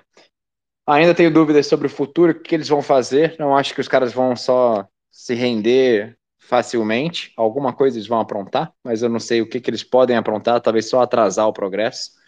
Mas eles falaram muito sobre o quanto aquilo era lendário, o quanto era revolucionário, o que estava acontecendo, e ressaltaram muito também a guerra que teve rumo ao zero de FIIs. Falaram que fizeram umas contas de padeiro lá e mostraram que os FIIs que os caras estão cobrando de 0,2%, 0,3%, o ETF de Bitcoin por si só ele não é algo lucrativo. Então, assim, os caras realmente estão fazendo algo que não vai dar lucro, simplesmente porque eles querem absorver o máximo de demanda possível e serem competitivos para pegar o máximo de Bitcoin e botar na mão deles ali e serem relevantes nessa nova economia, nesse novo padrão monetário.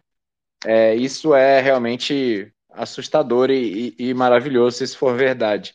Agora, se você em algum momento pensou ou conhece alguém que pensou em ter ETF, o Jaraguá falou muito bem aí, é, ele não protege contra os outros riscos, não é Bitcoin de verdade, não é dinheiro soberano.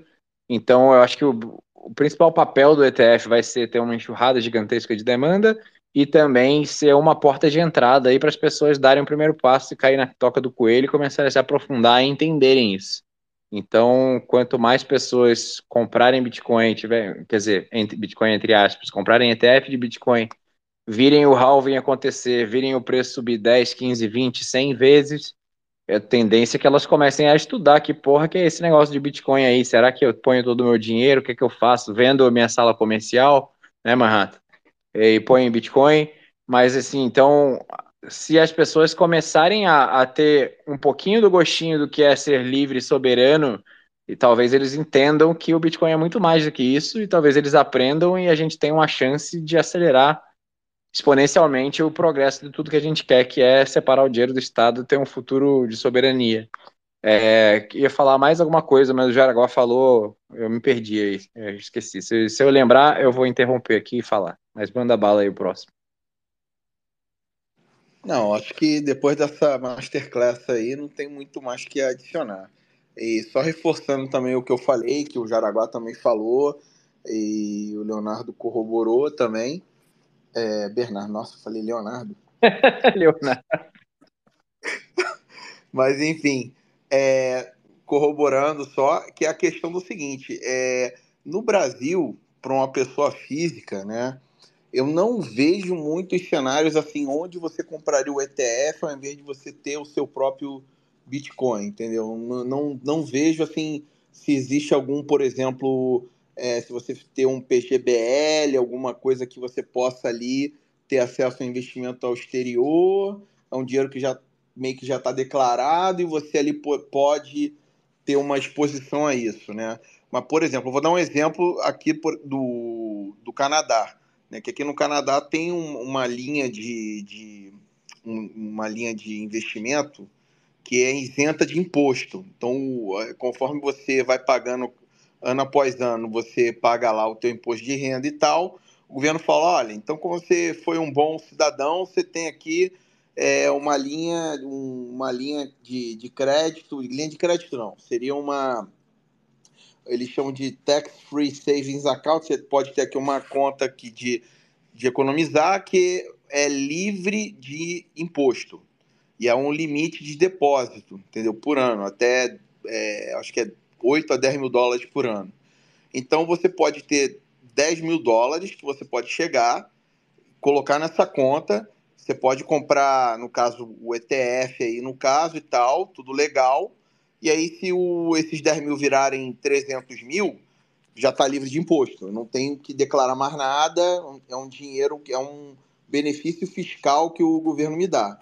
E tem algo parecido com o PGBL também, que eu, o dinheiro que eu coloco nessa conta, eu deduzo no imposto de renda, e aí eu posso pegar isso e comprar o ETF de Bitcoin, entendeu? Eu acredito que para efeito empresarial tem muita coisa que ainda é a mágica pode, pode ser feita, né? No caso de ah, eu tenho ação da minha empresa, eu vou emitir um empréstimo para poder comprar o, o, ETF de Bitcoin para não ser taxado. Tem muitas outras coisas que dá para fazer, mas assim do, de pessoa física, por exemplo, é, tem essa tem a, esses tipos de cenários que é, se, se, é um dinheiro que você não tem como como simplesmente pegar e, e comprar Bitcoin diretamente com ele, dessa forma você tem exposição, você perde um pouco, né? Da, perde a soberania no, no, caso aí da, da, da Cold Stock, que é, continuo falando, é o, o, o, o que a maioria da, da, da, do seu net worth, da, da, da, sua renda, patrimônio. patrimônio deveria ser em cold storage, né, em, em carteira fria, né? Mas o, o, você tem esse tipo de cenário que o, um ETF ele, ele, seria, ele ajuda, né? Para um, nesses cenários aí. Lembrei que ah, eu ia falar. Eu ia falar da conta que o Jaraguafa passou. Oi, posso falar? Não, manda bala. Eu lembrei que o Jaraguá falou de uma conta aí que o preço-alvo do Bitcoin seria 4 milhões de dólares. E, coincidentemente, eu escrevi uma thread uns, uns dois meses atrás, um mês atrás, não sei, que chamava Quantos Bitcoins preciso ter para ficar podre de rico? E eu fiz umas contas de padeiro lá no Excel que está disponível na thread, o link no Google Sheets para quem quiser fazer a própria conta e simular.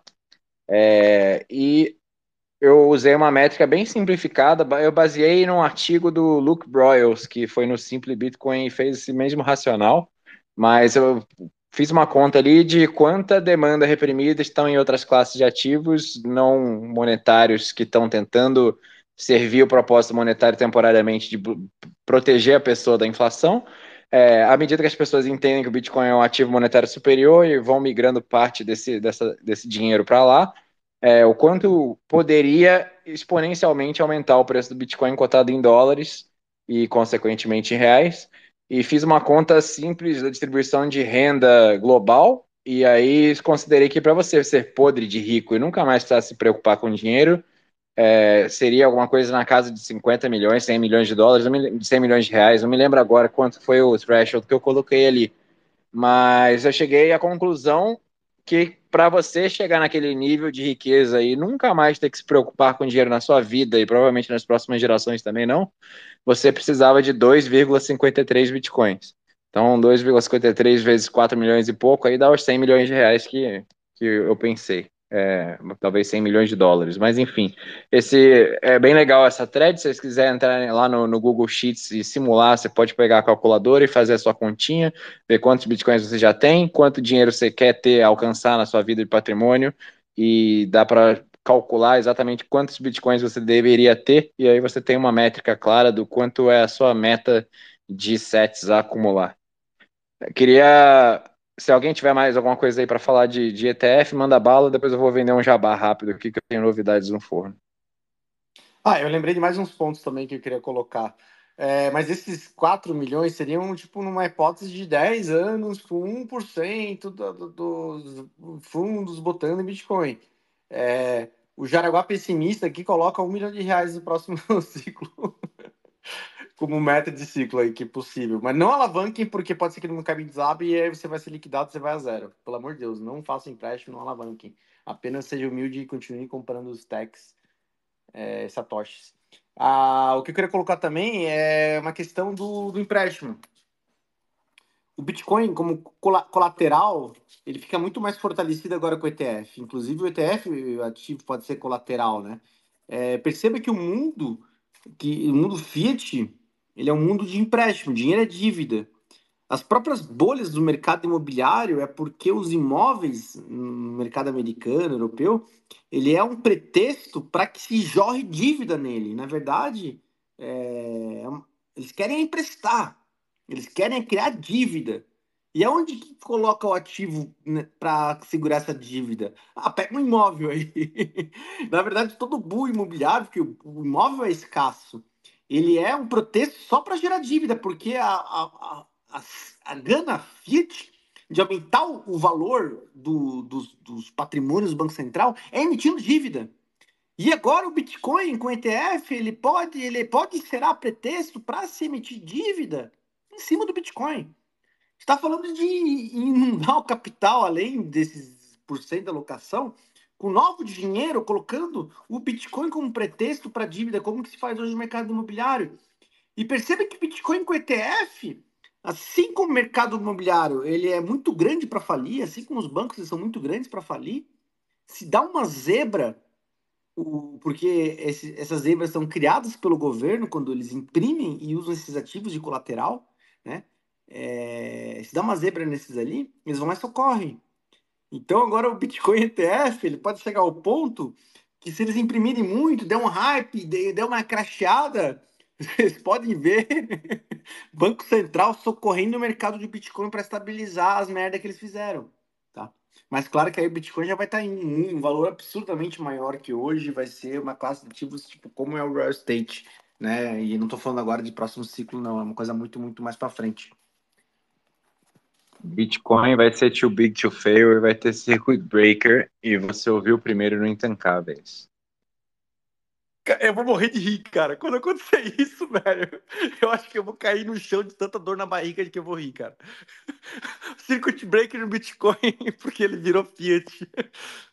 mas o Bitcoin ETF, né? Não é o Bitcoin verdadeiro, tá? Pessoal, bem distinto. Não tem o Bitcoin ETF. Ah, outra questão também interessante é que essa conta 401k do americano, é que nem o Mahata falou, ele fica trocando de ativo lá e o dinheiro que está lá dentro, ele não paga imposto na venda. Ele, eles ficam trocando à vontade, sem pagar imposto.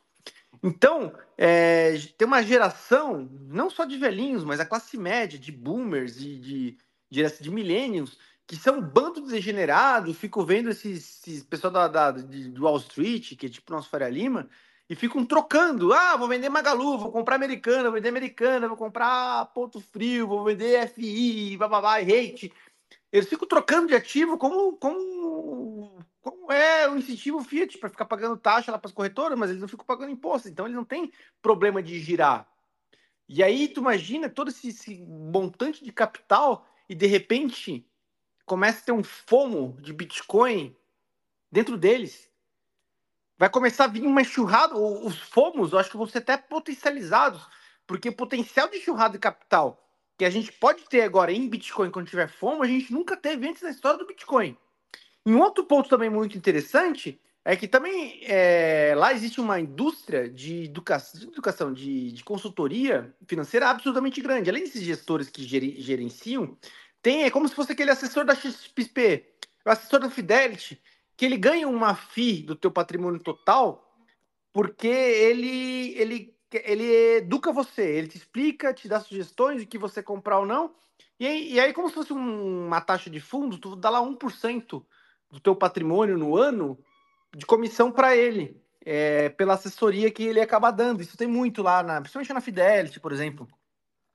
E como o Bitcoin é um ativo que cresce bastante, os próprios assessores vão ter incentivos para oferecer Bitcoin para os seus clientes, porque quanto mais o patrimônio dos seus clientes crescerem, mais ele vai ter de taxa no final do ano. E perceba que, de repente, meu, meu assessor recomendou Bitcoin, eu botei lá 10%, e meu Bitcoin dobrou e eu, pô, eu botei 10%, eu, eu ganhei 10% a mais que meu vizinho, e 10% a mais de um patrimônio, cara, às vezes está falando de anos de trabalho, ou, ou décadas de trabalho, não sei é, o vizinho vai ficar com inveja. Não, me fala quem que é o teu assessor, que eu vou mudar de assessor também. Eu vou querer o seu que me recomenda o Bitcoin. Então vai começar uma, uma guerra de foice e até de educação, porque os clientes também vão perguntar: e esse TF de Bitcoin? O que, que é? Me explique isso. Aí toda Wall Street agora vai ser obrigado a sentar a bunda na cadeira e ler lá Bitcoin Standard, e para compensar, e entender o que que tá falando de Bitcoin, entender o que que se fala de escassez, entender o que que é um ativo um ativo monetário, que é um bem monetário, que o Bitcoin é diferente, ele não é uma ação, ele é um bem monetário, é outra classe de ativo. Entender tudo isso para poder explicar para os seus clientes. E aí, quando eles se sentam, porque é da profissão, e, entram em contato com todo esse conteúdo, muitos vão retipilar, cara. Muitos vão ver, caramba, como que eu não descobri isso aqui antes? E vão virar, talvez, influencers de Bitcoin, que nem a gente é aqui. Porque Bitcoin, quando você entende ele, você surta, né? De tão bonito que ele é. Eu acredito que vai acabar acontecendo muito mais isso agora dentro do ambiente, até dentro de Wall Street. Tudo como efeito é, de segunda ordem da aprovação desse ETF. Era isso. É, Agora você vai poder contratar o seu financial advisor lá no que o seu amigo jogando golfe recomendou, que ele indicou Bitcoin, aí pagar 10% de FIIs, que vai dar 100 mil dólares, 500 mil dólares, 1 milhão de dólares, e aí eventualmente quando estiver pronto é só procurar o Bernardo, que eu cobro 2.597 reais para te ensinar como comprar Bitcoin de verdade do jeito certo, que é inconfiscável e protege contra os cinco tipos de coerção que o Jaraguá falou. É, falando rapidamente aqui do Jabá, que é uma novidade que, que dos próximos meses vai surgir, mas estou trabalhando num projeto novo com a Madu, Madu Eduardo Lobato, é aqui no, no, no Instagram e no Twitter, é, mais uma influencer aí bitcoinheira, que agora está fazendo conteúdo para Blink, lá que era Bitcoin Beach Wallet, pessoal da Galoy, mas a gente está trabalhando num canal de YouTube, a gente assistiu aquele vídeo do canal do Abraham, não sei se vocês conhecem o Abraham, devem conhecer, faz um conteúdo muito bom sem mostrar a cara. E aí eu conheci nos comentários do canal do Abraham um moleque que era um editor de vídeo sensacional, mora lá no Nordeste, trabalha para uma afiliada da Rede Globo, editando vídeo há anos, que é bitcoinheiro, jovem, e ele estava procurando alguém que soubesse escrever, porque ele não sabia, não tinha capacidade de, de escrever eh, roteiros bem feitos para fazer, e ele queria editar vídeos e falar de Bitcoin. Então a gente uniu esforços aí, vai criar um canal que vai surgir nos próximos meses, chamado Better Money, com conteúdo de Bitcoin educativo, educacional em português. Então fiquem ligados, quando souber, tiver mais novidades, tiver o primeiro vídeo, eu anuncio para todo mundo. E a consultoria está começando a crescer, mesmo eu trabalhando full time em outros projetos. Eu peguei um emprego aqui para pagar as contas, estou trabalhando de CFO numa startup e trabalhando para cacete, não sobra muito tempo, mas cada dia que passa, principalmente depois dos ETFs, estou começando a receber umas mensagens, umas pessoas me indicando, pessoas que estão curiosas sobre o Bitcoin, querendo fazer autocustódia, querendo criar um multisig, querendo entender o básico. Então é a tendência que cada vez mais desperte o interesse das massas aí. É, vocês já estão, já são selecionados os, os remnants, os remanescentes que já estão aqui acompanhando a gente há muito tempo, já estão carecas de saber tudo que tem que saber, mas não tenham dúvida que cada vez mais tias, primos, cunhados, vizinhos vão mandar mensagem e falar: e o Bitcoin, esse negócio aí? Então, então sejam preparados para ensiná-los a não comprar ETF, não botar no Nubank, não comprar Bitcoin de mentirinha e vem aqui para o lado da, da verdade, o lado do Bitcoin em autocustódia, para serem livres e soberanos. Não é para todo mundo, mas o Bitcoin ele está disponível para quem quiser. Muito bom, muito bom. Caralho, muita informação, hein? Eu só vou dar dois pitacos aqui. Um deles é sigam um cara que está fazendo até umas lives diárias sobre isso chama Fred Krueger, não é o do Hora do Pesadelo, mas é bem parecido o nome dele. É, dá uma olhada aí, porque ele está comentando muita coisa sobre os ETFs. Ele é um cara de mercado, né? ele não é um maximalista nem nada.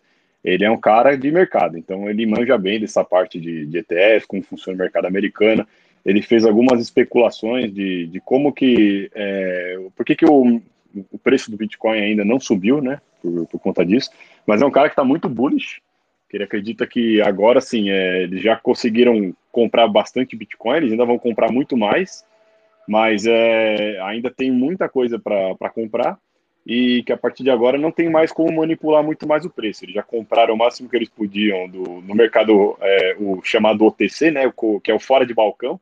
O cara não vai na corretora diretamente colocar a ordem no book, ele compra de, de agentes privados, ele começa a negociar por fora, gente que já tem Bitcoin há muito tempo, quer vender um, um volume muito grande, isso não acaba não afetando muito o preço, porque essa negociação é feita por fora. E, cara, assim, é aquilo, né? A gente tem agora, daqui a dois meses, é, dois meses e pouco, nós temos o halving, então nós temos dois eventos é, extremamente bullish esse ano. Nós temos esse choque de demanda, que agora entrou uma demanda altíssima, que é uma demanda de boomers geralmente, né? O pessoal que vai comprar esse tipo de coisa é o pessoal mais velho que tem muita grana parada e que fica lá alocando um pouco aqui, um pouco ali, agora o cara tem a opção de comprar Bitcoin. E nós teremos depois o, o choque de oferta, que é o halving, né? Então, a partir daí de abril, é, mais ou menos no meio de abril ou começo de maio, nós teremos aí o, a recompensa caindo pela metade em cada bloco. Isso já vai dar um, explosão violenta. A gente está hoje vivendo uma panela de pressão que a qualquer momento ela vai explodir. Então eu também estou extremamente bullish esse ano e eu acho que vai, vai, vai, ser, vai ser muito bom aí, mas a gente tem que ter paciência. As coisas não são exatamente na velocidade que a gente quer, mas elas também acontecem muitas vezes de maneira imprevisível, tá? Então, quem está esperando muito e tal, achando, não, depois que romper tal, tal, tal preço eu vou entrar comprando, é, não fica dando bobeira, se posiciona agora, os eventos já estão acontecendo e em algum momento isso vai se refletir no preço final. E acho que é isso que eu tinha para falar. Alguém tem mais alguma coisa aí? A data do halving estimada está aqui, é, 19 de abril. Tá chegando a hora, pessoal. Tá chegando a hora. Muita gente vai, vai ser pega de calça curta aí, viu? Tô achando. Muita gente tá meio desanimada e tal. Tô vendo aí. Muito... Ó, tava uma expectativa muito alta agora para esse comecinho. Eu também tava na expectativa, mas tudo bem, né? Se não, se não estourou o preço agora, não tem problema. O Bitcoin de verdade gosta de, de comprar Bitcoin barato também e acumulando o máximo que dá. Então, acho que aí os próximos meses vão ser muito bons para quem tem paciência. E quem não tem Bitcoin vai se fuder. Alguém pediu nos comentários aí para eu mandar o link da planilha, eu, eu retuitei e mandei aqui a thread, mas está retuitado agora no meu perfil. Quem quiser, depois do Intancáveis, pode ir lá. Um dos últimos posts, porque eu estou meio silencioso esses últimos dias, trabalhando muito, vai estar tá lá. Quantos BTC eu preciso ter para ficar podre de rico? Eu achei que era 6.15, mas tudo bem.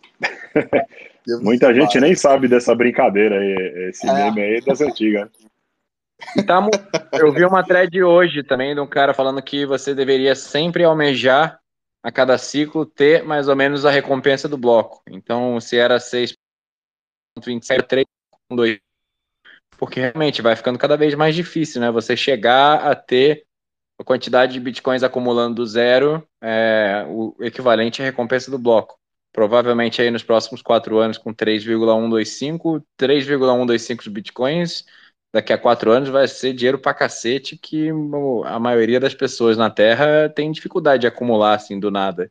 E por aí vai. Vamos ver o quanto a gente consegue destacar, né? É sempre um, um desafio pessoal de todo mundo aqui de tentar destacar o máximo de site possível. Ou seja, se você ainda não acumulou 6,25 nesse halving, você ainda tem dois meses e meio aí para chegar na meta, viu? Então, quem ainda não alcançou, faz hora extra aí, pessoal. Trabalha bastante, é, vende o rim, vende a mãe Comercial. e compra Bitcoin. Assalta petistas na rua, faça tudo necessário. Faz tudo o que der. Bom, pessoal, acho que é isso aí então. É... Voltamos então ao nosso programa aí deu duas horinhas hoje. Conseguimos falar muito mais do tema do que das notícias, então graças a Deus acho que esse formato vai funcionar. E é isso aí, pessoal. É, semana que vem estamos de volta. É, considerações finais aí, Jaraguá? É, não compre em Bitcoin ETF, a não ser que você tenha isenção fiscal. Mesmo assim, repense, viu? Compre o Bitcoin de verdade. Mas a existência do Bitcoin ETF é uma opção e eu sou extremamente bullish com essa opção, que não é para quem é bitcoinheiro. Uma boa noite e até semana que vem. Manhattan, dê seu tchau. Pessoal, valeu. Isso aí, muito bom estar de volta com vocês. Curti bastante a gente ficar falando mais de Bitcoin do que do que de, de chorume. Então, isso aí. Vamos, vamos nessa. Semana que vem tem mais. Abraço a todos aí, excelente semana.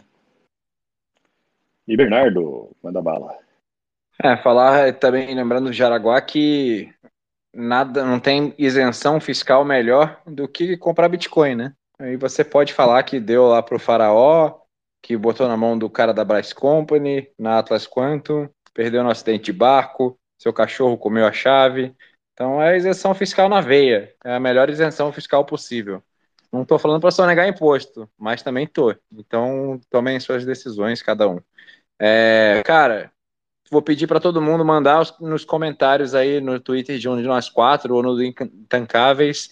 Você achou? O que, que você achou do novo formato? Se você está ouvindo aqui gravado também, é, você quer mais chorume, menos chorume. Se você quer mais chorume e quer voltar para o formato de duas horas de chorume, lamento, mas você não terá, porque a nossa sanidade mental agradece.